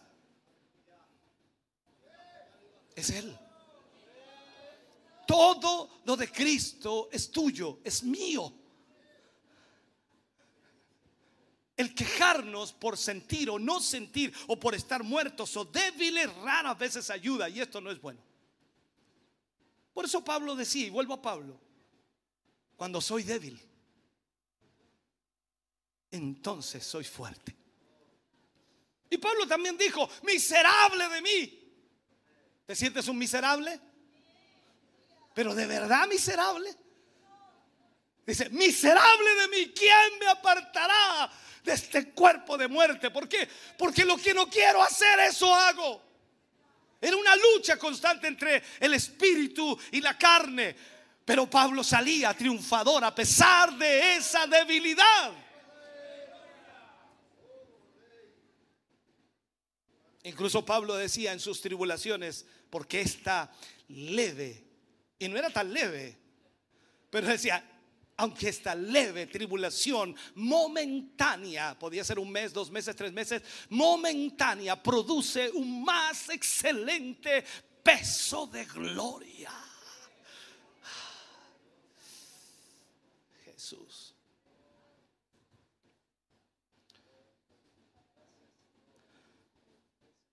¿Sabes? Busca una persona que se rehúsa el preocuparse con ella misma y de su debilidad o de la fuerza del enemigo. Busca una persona que esté así. Y te vas a dar cuenta que hay un problema serio. Porque cuando tú miras a Jesús, lo miras a Él y ves quién es Él y lo que Él ha prometido hacer, tienes esperanza. Tienes que mirar bien a Jesús. ¿Sabe? Es este nuestro Señor Jesucristo que, que va a ser conformado en nosotros, en nuestra vida, y la obra práctica de la santidad realmente va a obrar en nuestra vida. Cuando parece que Dios no está haciendo lo que creíamos que iba a hacer, porque muchas veces también tenemos ese problema, nosotros queremos que Dios haga algo. Y cuando tú oras, ¿qué le dices al Señor? Señor, yo quiero, yo necesito, yo, Señor, te pido, yo te ruego, Señor, y si no lo haces, a veces cuando ya estás enojado, ¿no? Porque si no lo haces, Señor, yo no voy más a la iglesia. Y el Señor está re preocupado arriba. Entonces cuando Dios no hace lo que tú querías que Él hiciera o lo que tú pensabas que iba a hacer, entonces es el momento para que la fe se gloríe en Dios. Porque a pesar de lo adverso que pueda ser el panorama, Tú tienes que confiar en Dios, no porque va a hacer lo que tú quieres, sino porque Él está haciendo su voluntad. ¿Sabes? No hay nada más grande que revele más el carácter de la fe que el gozo y la alabanza. Y esto es cuando las cosas no van como yo quiero o cuando no las puedo ver, cuando caigo, cuando me, me desmorono, cuando, cuando tengo que de alguna manera ver las dificultades de la vida, pero estoy buscando de alguna manera esa gran obra de Dios en mi vida. Y en ese momento cuando yo le alabo y me ocupo de Cristo y me ocupo de su poder, me ocupo de, de la santificación que Dios está haciendo en mí y no en mí mismo, o en mis propios esfuerzos o en mis propios propósitos, ni en la fuerza que yo pueda tener. Ni siquiera me preocupo de la fuerza que el diablo pueda tener, sino que me preocupo de Cristo. Entonces recién estoy ocupando la fe y recién estoy mirando como Dios quiere que yo mire.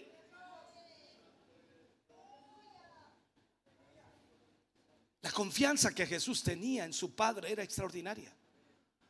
Aún en el huerto de Gexemaní, la humanidad de Cristo se quebró y oró y decía, Padre, si es posible. Mira el cuidado que tenía al decirlo. Yo sé que tú no oras así. Eh, Jesús oró de esta manera. Si es posible, pasa de mí esta copa. No, tú te arrodillas y dices, Padre, quita este problema.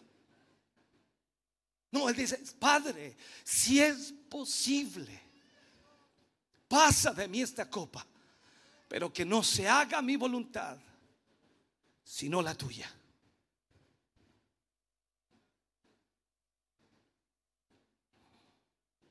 Ahora, no le des alabanza ni gloria si no quieres. Pero debe haber en nosotros el conocimiento de las obras de la fe, que son las obras de Cristo. Y, Él lo está haciendo. Dios está obrando en nosotros. Si miras hacia atrás en tu vida, Dios ha estado obrando. Y todo aquello que aún Dios no ha podido hacer es porque tú has perdido tu fe, tu confianza en Él. Te has detenido, te has estancado, te has frenado. Esta pandemia te, sacudió, te, movió, te, hizo caer en qué sé yo. y todo eso trajo complicaciones a tu vida.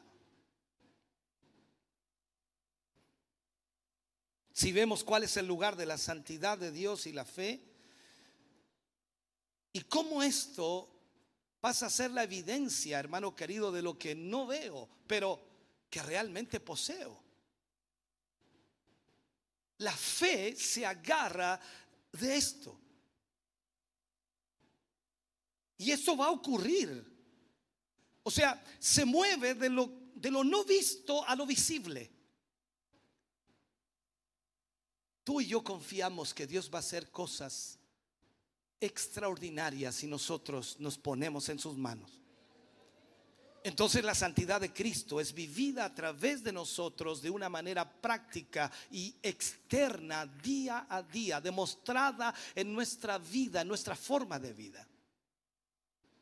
Déjame explicarte esto. Éxodo capítulo 28, versículos 36 al 38. Esto es sumamente importante que lo aprendamos. Dice, harás además una lámina de oro fino y grabarás en ella como grabadura de sello santidad a Jehová. Y la pondrás como un cordón o con un cordón azul y estará sobre la mitra. Por la parte delantera de la mitra estará.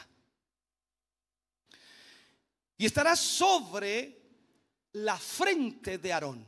Y llevará Aarón, dice, las faltas cometidas en todas las cosas santas que los hijos de Israel hubieran consagrado en todas sus santas ofrendas. Y sobre su frente estará continuamente para que obtengan gracia delante de Jehová. ¿Qué tengo que enseñarte aquí? La casa de Dios era la habitación de su santidad, de su presencia. El lugar donde Él se revelaba a sí mismo. Ahí Él se, se revelaría como el Dios santo que santifica, que atrae a sí mismo a todos los que van a ser participantes de su santidad y a quien había de acercarse con temor y temblor. El centro de la revelación de su presencia, esa presencia santificadora, se encuentra en el sumo sacerdote. La capacidad de este era doble, pues representaba primero a Dios con el hombre y al mismo tiempo representaba al hombre con Dios. ¿Me entiendes lo que trato de decirte? Representaba a Dios con el hombre. A través del sacerdote era representado Dios hacia el hombre y al mismo tiempo representaba al hombre hacia Dios. Y este era el oficio del sumo sacerdote. Él era la personificación de la santidad divina en la forma humana. Él es la personificación de la santidad en el hombre, ya que esta santidad es un don divino de Dios, mientras que la dispensación de símbolo y sombra puede, por supuesto, ser expresado cuando miramos la escritura del Antiguo Testamento. ¿Qué sucede aquí? Dios se acerca para bendecir, Dios se acerca para santificar a la gente que el sumo sacerdote, a través, por supuesto, de él, la gente se acerca más a Dios.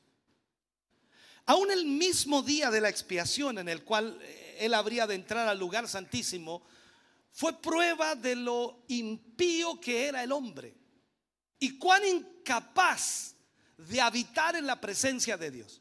Pero aún así, él era un tipo y un retrato del Salvador que estaba por venir, hablando de Jesús. Entre los muchos puntos en los que él, el sumo sacerdote tipificaba a Cristo, nuestra, nuestra santificación fue simbolizada, por supuesto, por la corona santa que él usaba, esa mitra, esa corona.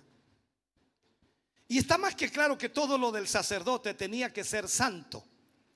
Pero había una cosa en la cual la santidad alcanzaba su plenitud.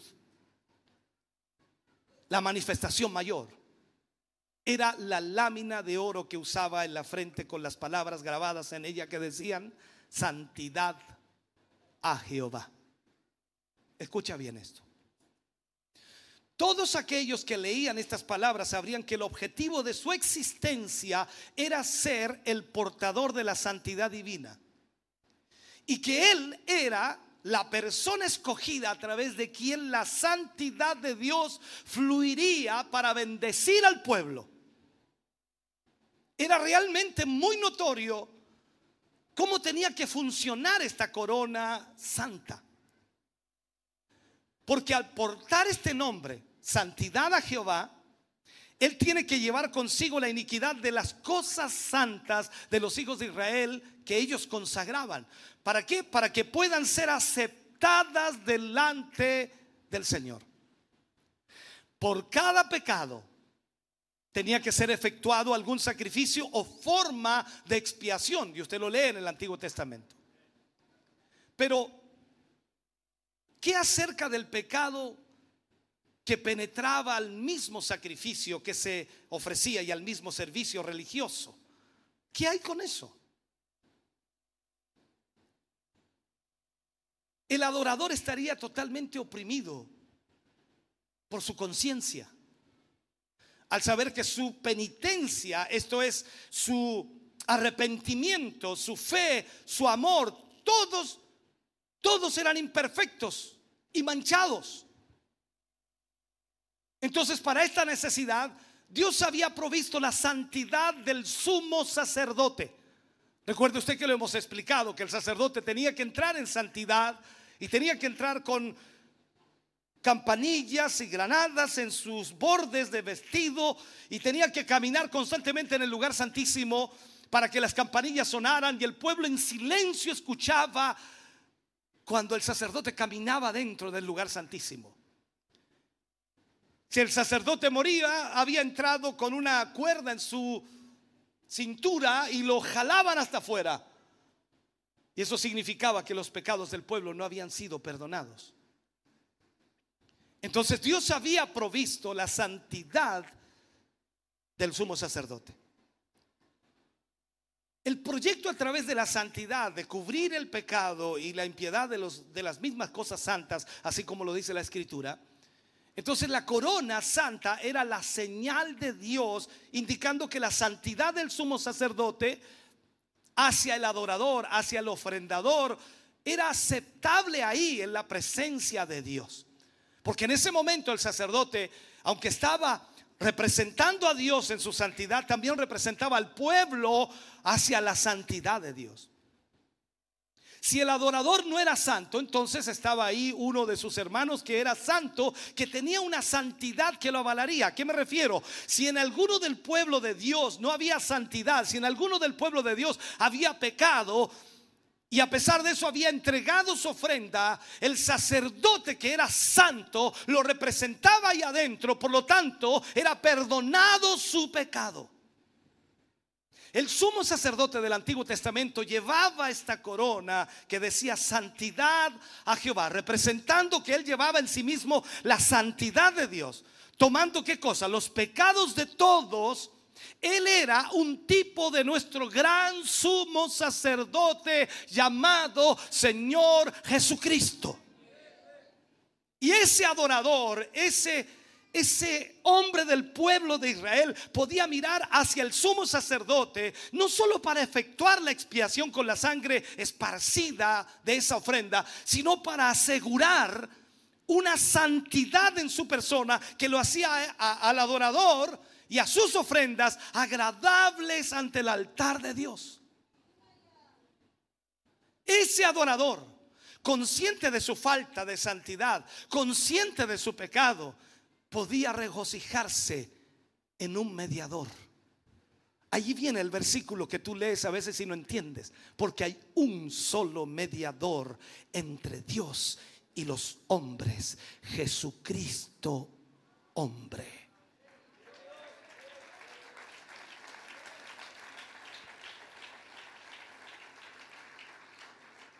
Esto, hermano, es una preciosa lección que nos lleva a un paso más allá en el camino de la santidad a Dios.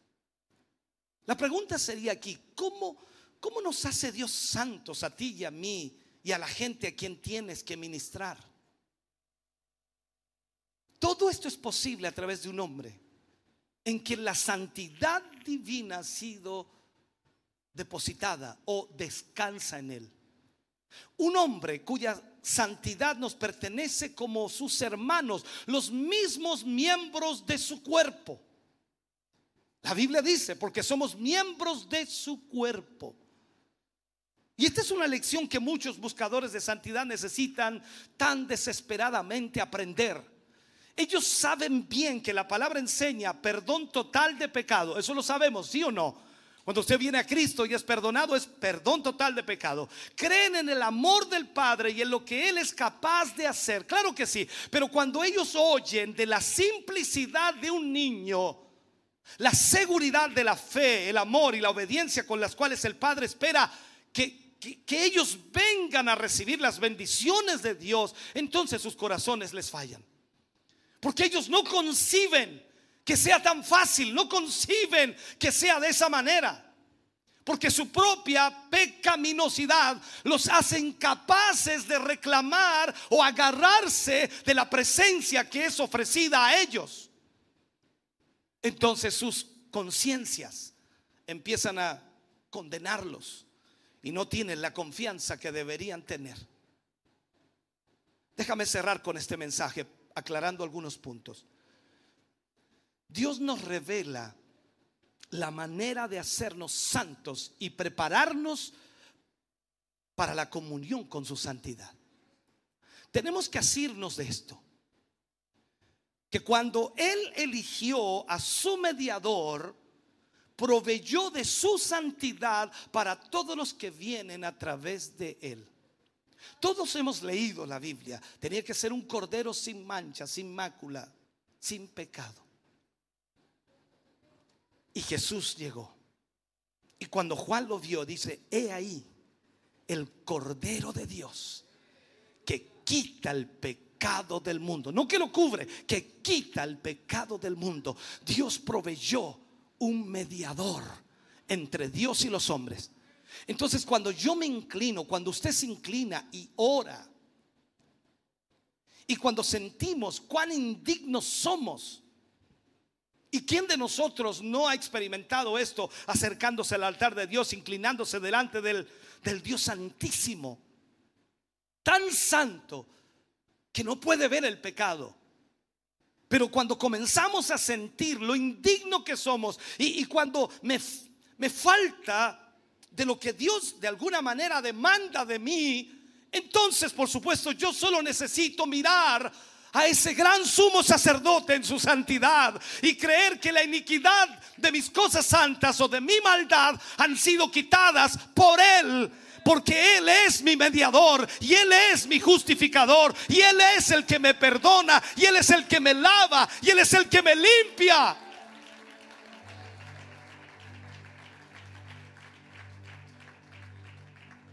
Así que si tengo fe en Él, no en la iglesia, no en la religión, no en el hermano, la hermana. Si tengo fe en Él, soy perfectamente santo delante de Dios. A pesar de lo que yo pueda ver en mí mismo. Tú y yo podemos saber, al igual que todos los que lleven el mensaje, que con todas mis deficiencias, con todas mis iniquidades, mi oración es aceptada. Porque Él llevó la iniquidad de mi pecado. ¿Sabes? Es la, bendita verdad de la sustitución. Hablamos y predicamos que Él ocupó nuestro lugar. ¿Qué significa eso? Tú y yo deberíamos haber muerto en ese madero. Y Él ocupó nuestro lugar. Isaías dice, Él llevó nuestros pecados. Él murió por nuestra causa. Para que, que los que éramos condenados fuésemos hechos salvos. Entonces, veamos esto. El sacrificio del adorador, de usted, de mí, es santo y aceptable en virtud de la santidad de otro. Lo que hagamos para Dios, de acuerdo a la voluntad de Dios y de acuerdo a la fe que tengamos en Él, va a ser aceptado por Dios no porque usted lo hizo bien o lo hizo mal, sino porque es aceptado porque hay otro el cual está siendo mediador. La sombra del Antiguo Testamento nunca puede manifestar adecuadamente la habilidad del Nuevo Testamento con su plenitud, con su gracia y con la verdad de Él. La santidad de Jesús no solo es impuesta, sino impartida porque estamos en Él. En el Antiguo Testamento esta santidad era impuesta, pero no era impartida. Pero ahora yo estoy en Él, usted está en Él. Y esta santidad es impuesta, pero también es impartida en mí. Y por esto yo soy santo, porque Él es santo. O sea, el nuevo hombre del cual hoy nos hemos vestido ha sido creado en verdadera santidad. Toma esta palabra.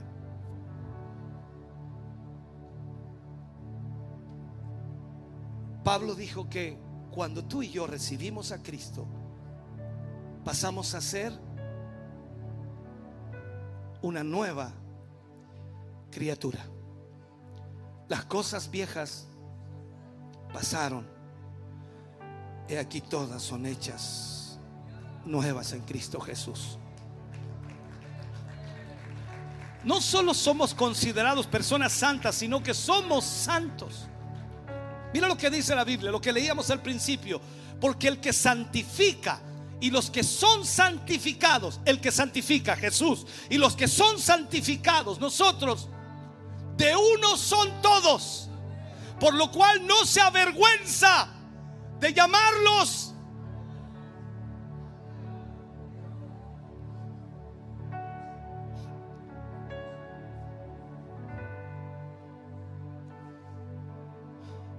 Es nuestra unión viviente con Cristo lo que nos hace santos.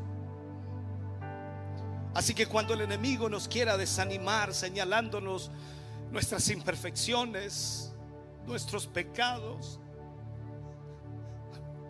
lo único que necesitamos hacer es cubrirnos con la santidad de Jesucristo, nuestro gran sumo sacerdote. Esta es la manera en que Dios nos hace santos. Y no hay otra forma.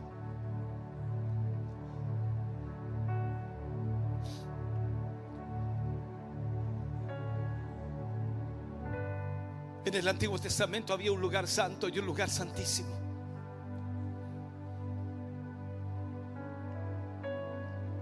En el Nuevo Testamento ese lugar se rompió cuando Jesús murió en la cruz. El velo del templo se rasgó. Y los que no tenían entrada al lugar santísimo, hoy tienen libre acceso. Entonces tú te preguntas, como yo, un hombre pecador, como tú, un hombre pecador, puede entrar a la presencia de Dios, que es santo. Si Cristo está en ti y tu fe está puesta en Él, no eres tú el que entra, es Jesús. Y Dios ve a Jesús y nosotros estamos en el lugar santísimo en presencia de Dios. Y aunque el enemigo quiera señalar nuestro pecado, nosotros le vamos a declarar, Cristo llevó la iniquidad de mis pecados.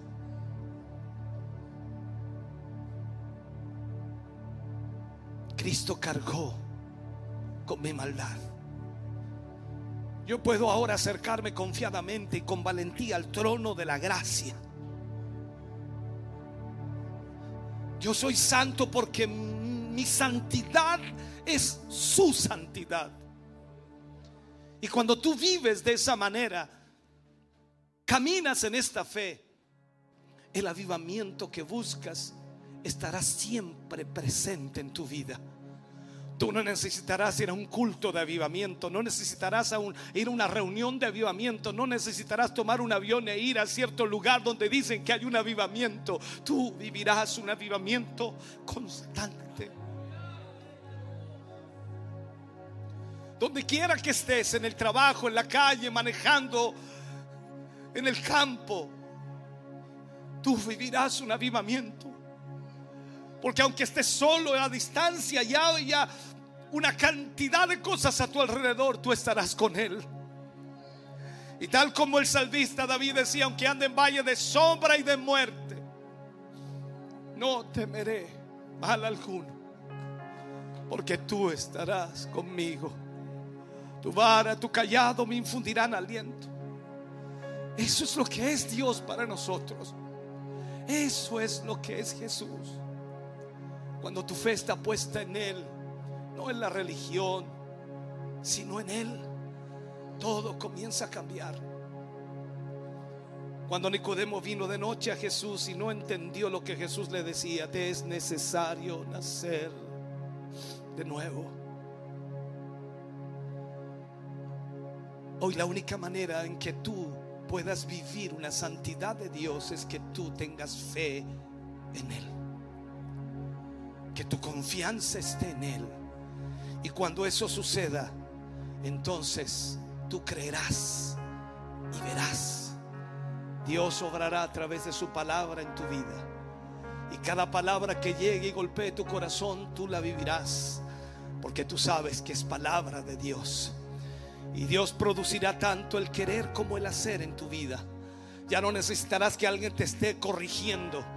Esta palabra corregirá tu vida diariamente. Y tú comenzarás a ser ejemplo, a ser testimonio de lo que Dios hace en la vida de hombres y mujeres que le han reconocido. Póngase de pie, por favor, en esta hora. Póngase de pie.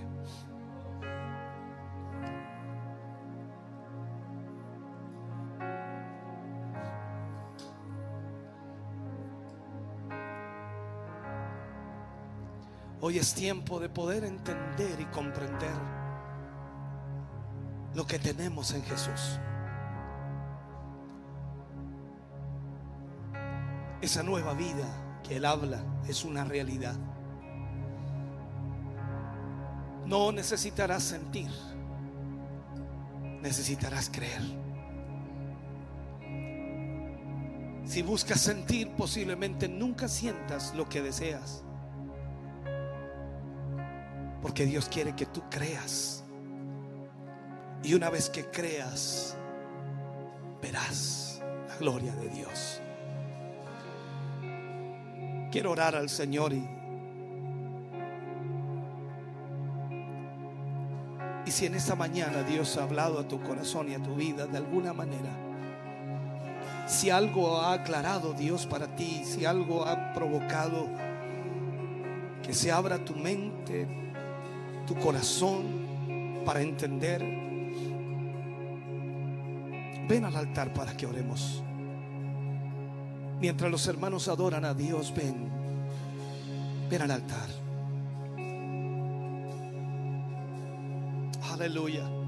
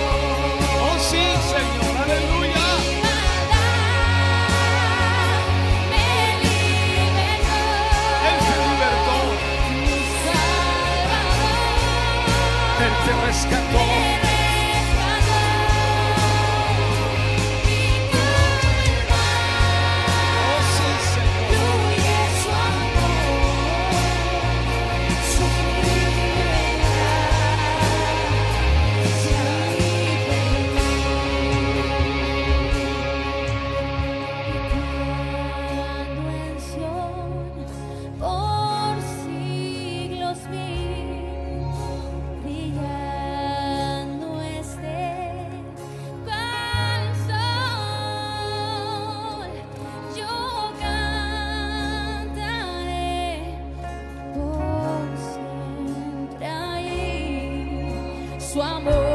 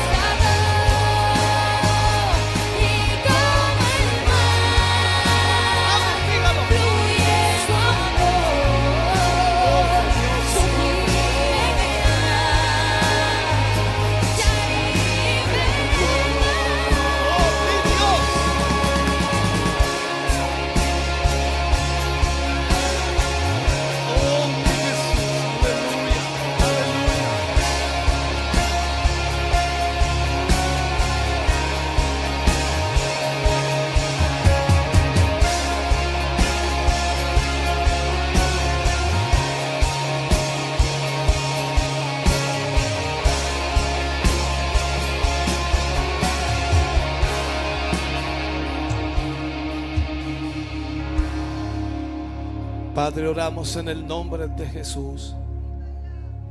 Vamos ante tu presencia a través de Jesús.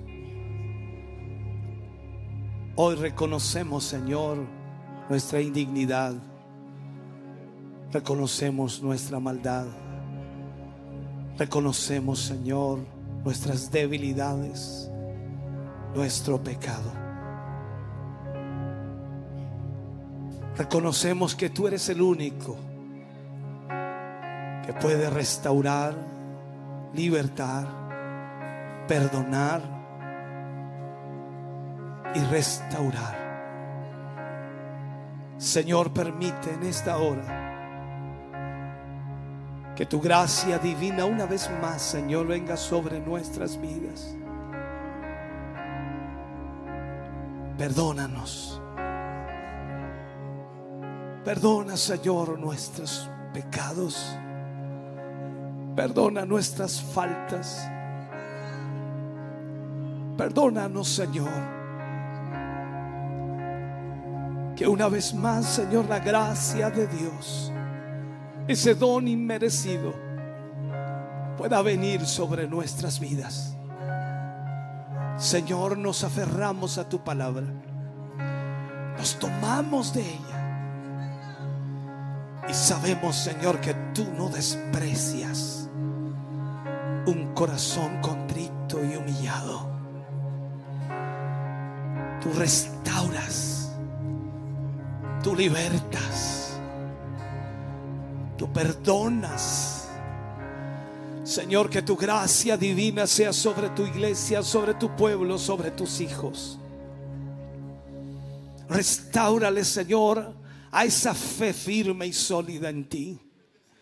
Que cada uno de ellos hoy, Señor, pueda confiar en tu palabra y pueda confiar, Señor, en ti. Que tú eres quien restaura y liberta. Señor, permite a tu Espíritu Santo en esta mañana orar en cada vida y corazón. Permite a tu Espíritu Santo reorden- reordenar nuestras ideas y pensamientos. Permite a tu Espíritu Santo, Señor, tratar con nuestro corazón. que entendamos y comprendamos, Señor, que no hay ningún mérito en nosotros para recibir de tu gracia, que solo es tu bondad y misericordia. Pero si somos humildes, Señor, ante ti, reconociendo nuestras necesidades y debilidades, tú eres quien levanta a tu pueblo.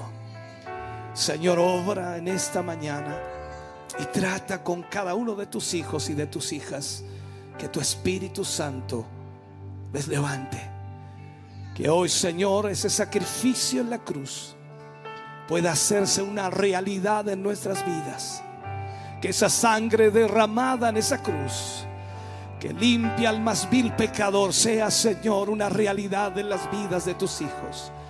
Nos aferramos, Señor, a esa cruz. Nos aferramos a ese sacrificio. Nos aferramos a ese amor demostrado. Nos aferramos, Señor, a lo que has hecho por nosotros.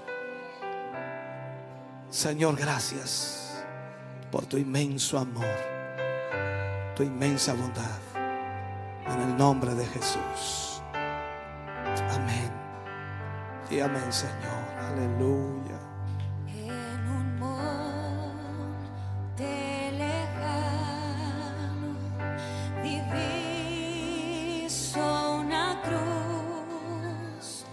Emblema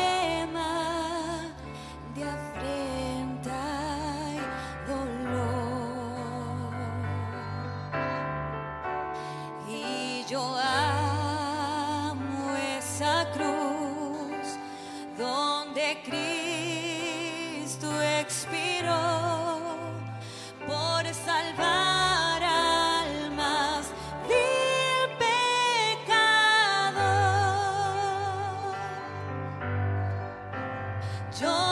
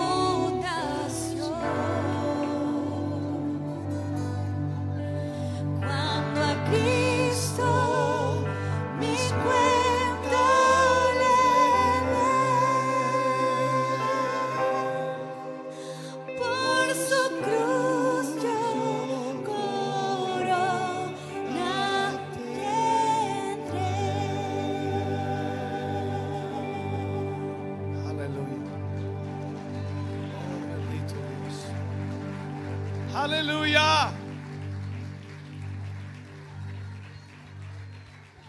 Fuerte ese aplauso, fuerte.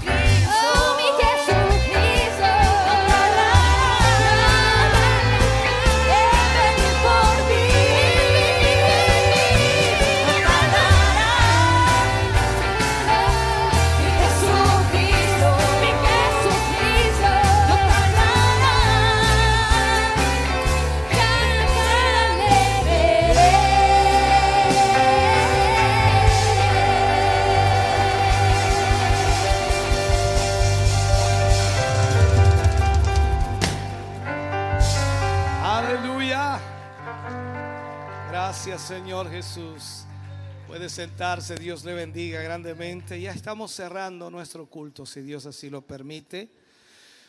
Algunos avisos importantes, recordarles, por supuesto, sobre todo a nuestras hermanas, las damas de Siloé.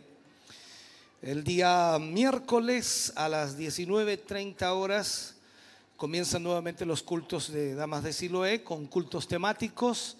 En este caso, el primer tema, el día 8, es deleítate en tus hijos.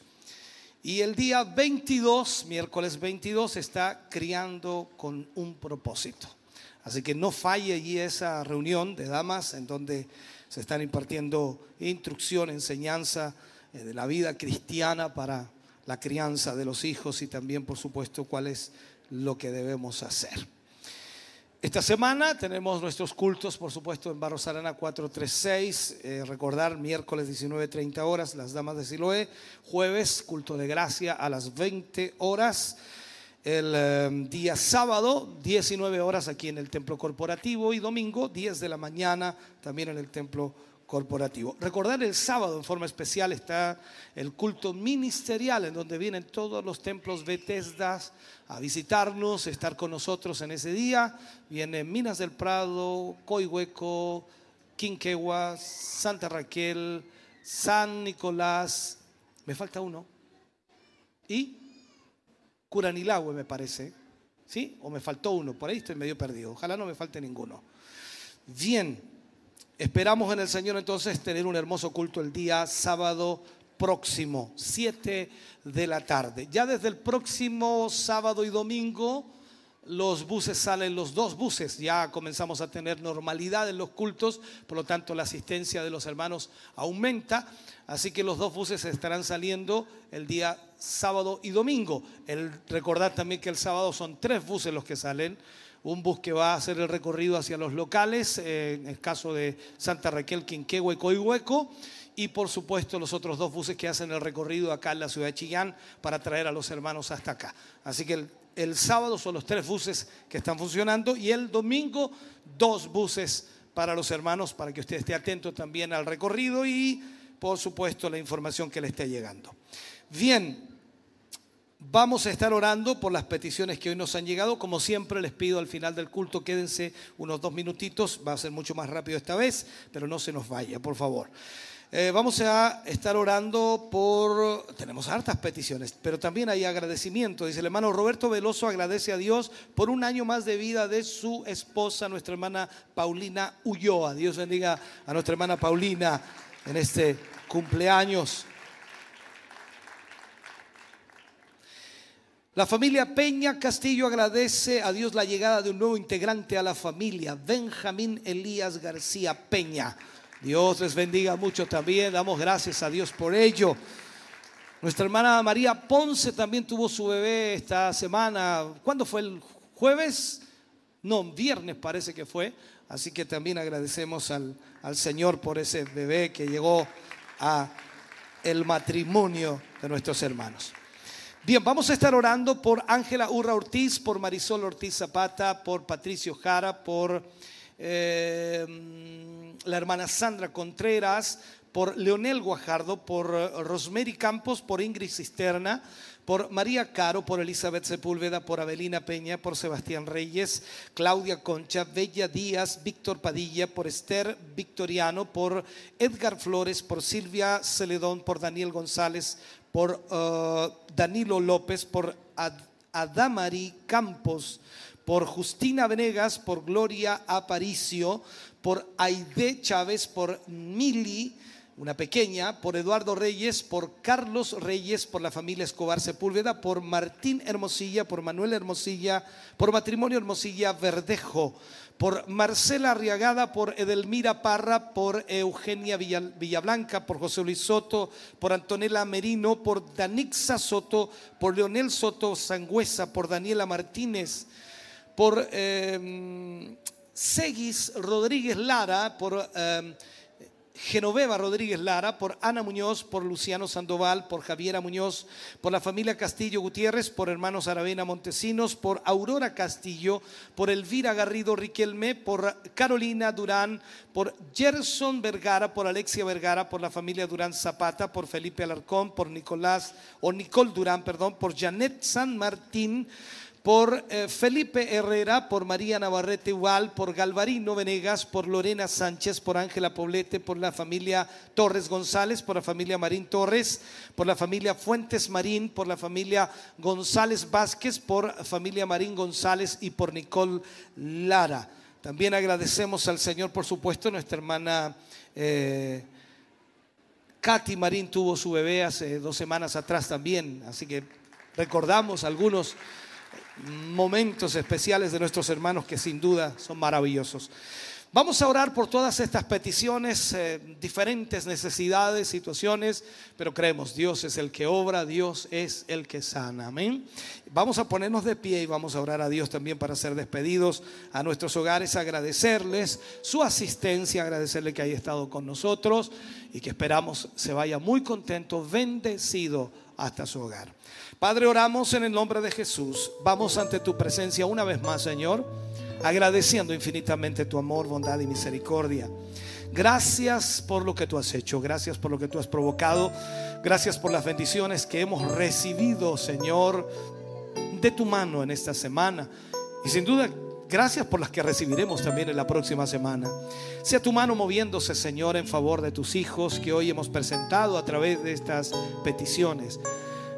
Unos piden sanidad, otros liberación, fortaleza, salvación por sus matrimonios, por sus familias, por trabajo, por trámites, por protección, por restauración, por peticiones especiales.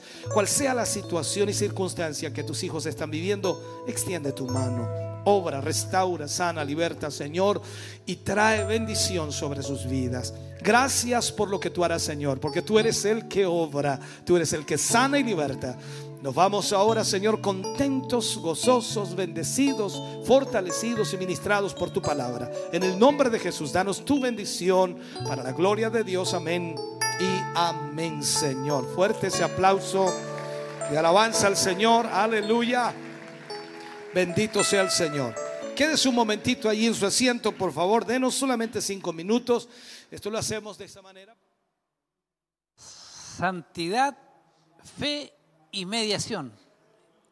El tema del día de hoy, ministrado por nuestro obispo Hugo Alfonso Montesinos, y un tema bastante interesante, eh, de mucha meditación y que por supuesto también nuestros hermanos pueden eh, nuevamente volver a, a verlo o a escucharlo también, hermano Isaac.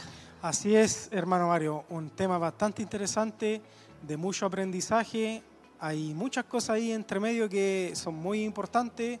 Eh, en lo personal, yo no lo escuché todo, pero sí le doy gracias a Dios por tener la bendición de estas transmisiones, de estas que quedan grabadas, para poder llegar a casa, en el trabajo donde uno se encuentre, poder volver a ponerle play y poder volver a escuchar y así Amén. entender lo que uno no pudo captar aquí en el, en el culto, hermano, hermano Mario.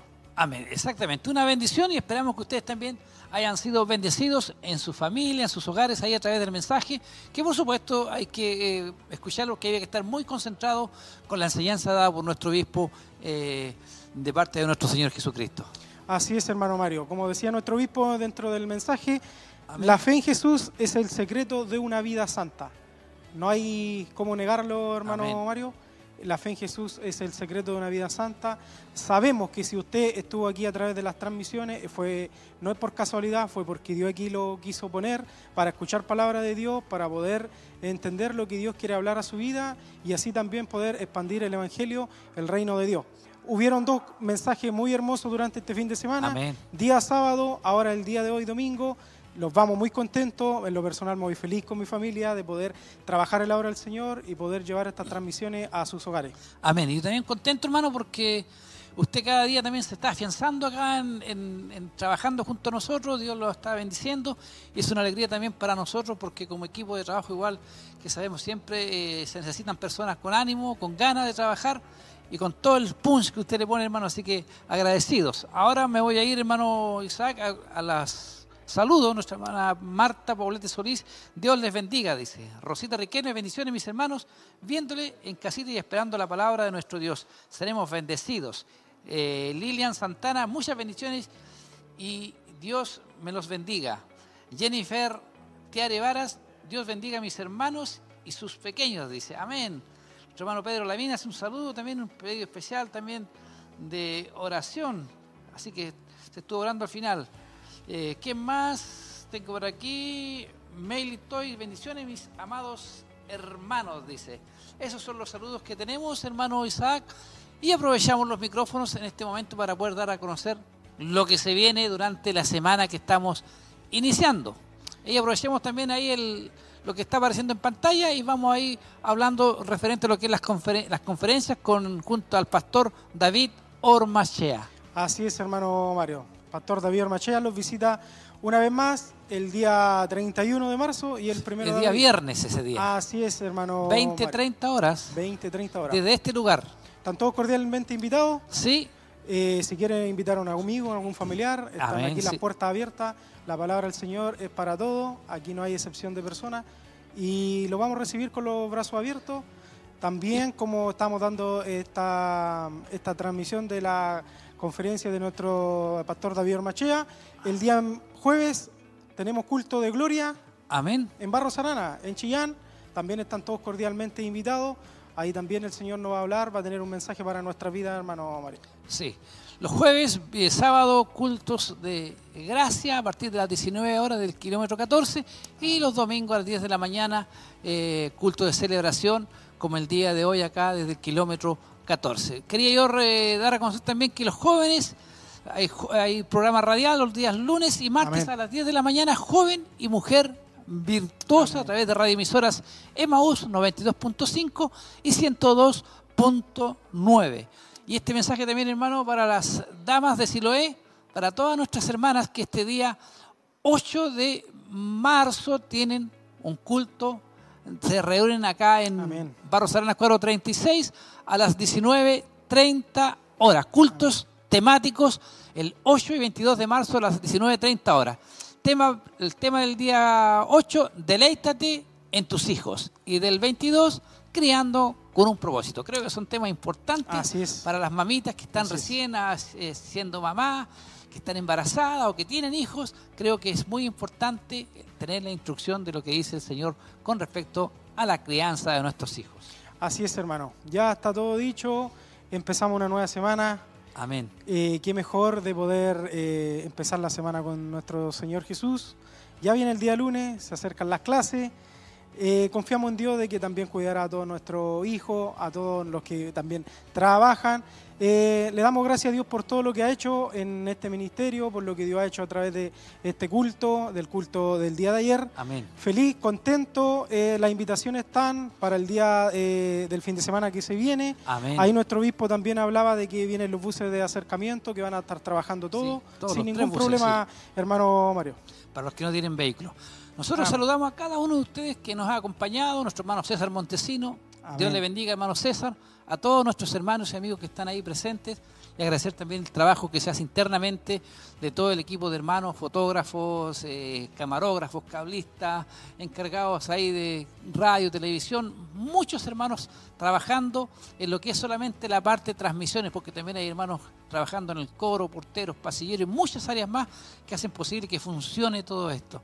Para mí, hermano, un placer estar junto a usted este día domingo y desearle las más ricas bendiciones. Le dejo los micrófonos para que usted se despida y terminemos con la programación del día de hoy de lo que es el culto. Amén. Eh, yo también me despido, hermano. Una bendición de poder trabajar un día más para la obra del Señor, como lo decía al principio, de poder compartir con usted, de poder llevar estas transmisiones, eh, de poder eh, asistir, de poder congregarme con mi familia. Feliz, contento. las invitaciones están. Eh, le pedimos de que no se aparte la señal, las transmisiones siguen eh, ahí en televisión y en la, a través de la radio Maús 92.5, como dijo usted, y la 102.9. No se aparte de nuestra sintonía, el Señor, eh, ahí el, llega- el- los, los mensajes siguen a través de, la, de las transmisiones. Amén. Hay prédica, hay canciones, Alabanza, todo, sí. Entonces no se aparte del- de nuestras transmisiones. Y feliz, que tengan una linda semana, que el Señor les bendiga. Nos vemos en una nueva oportunidad. Amén.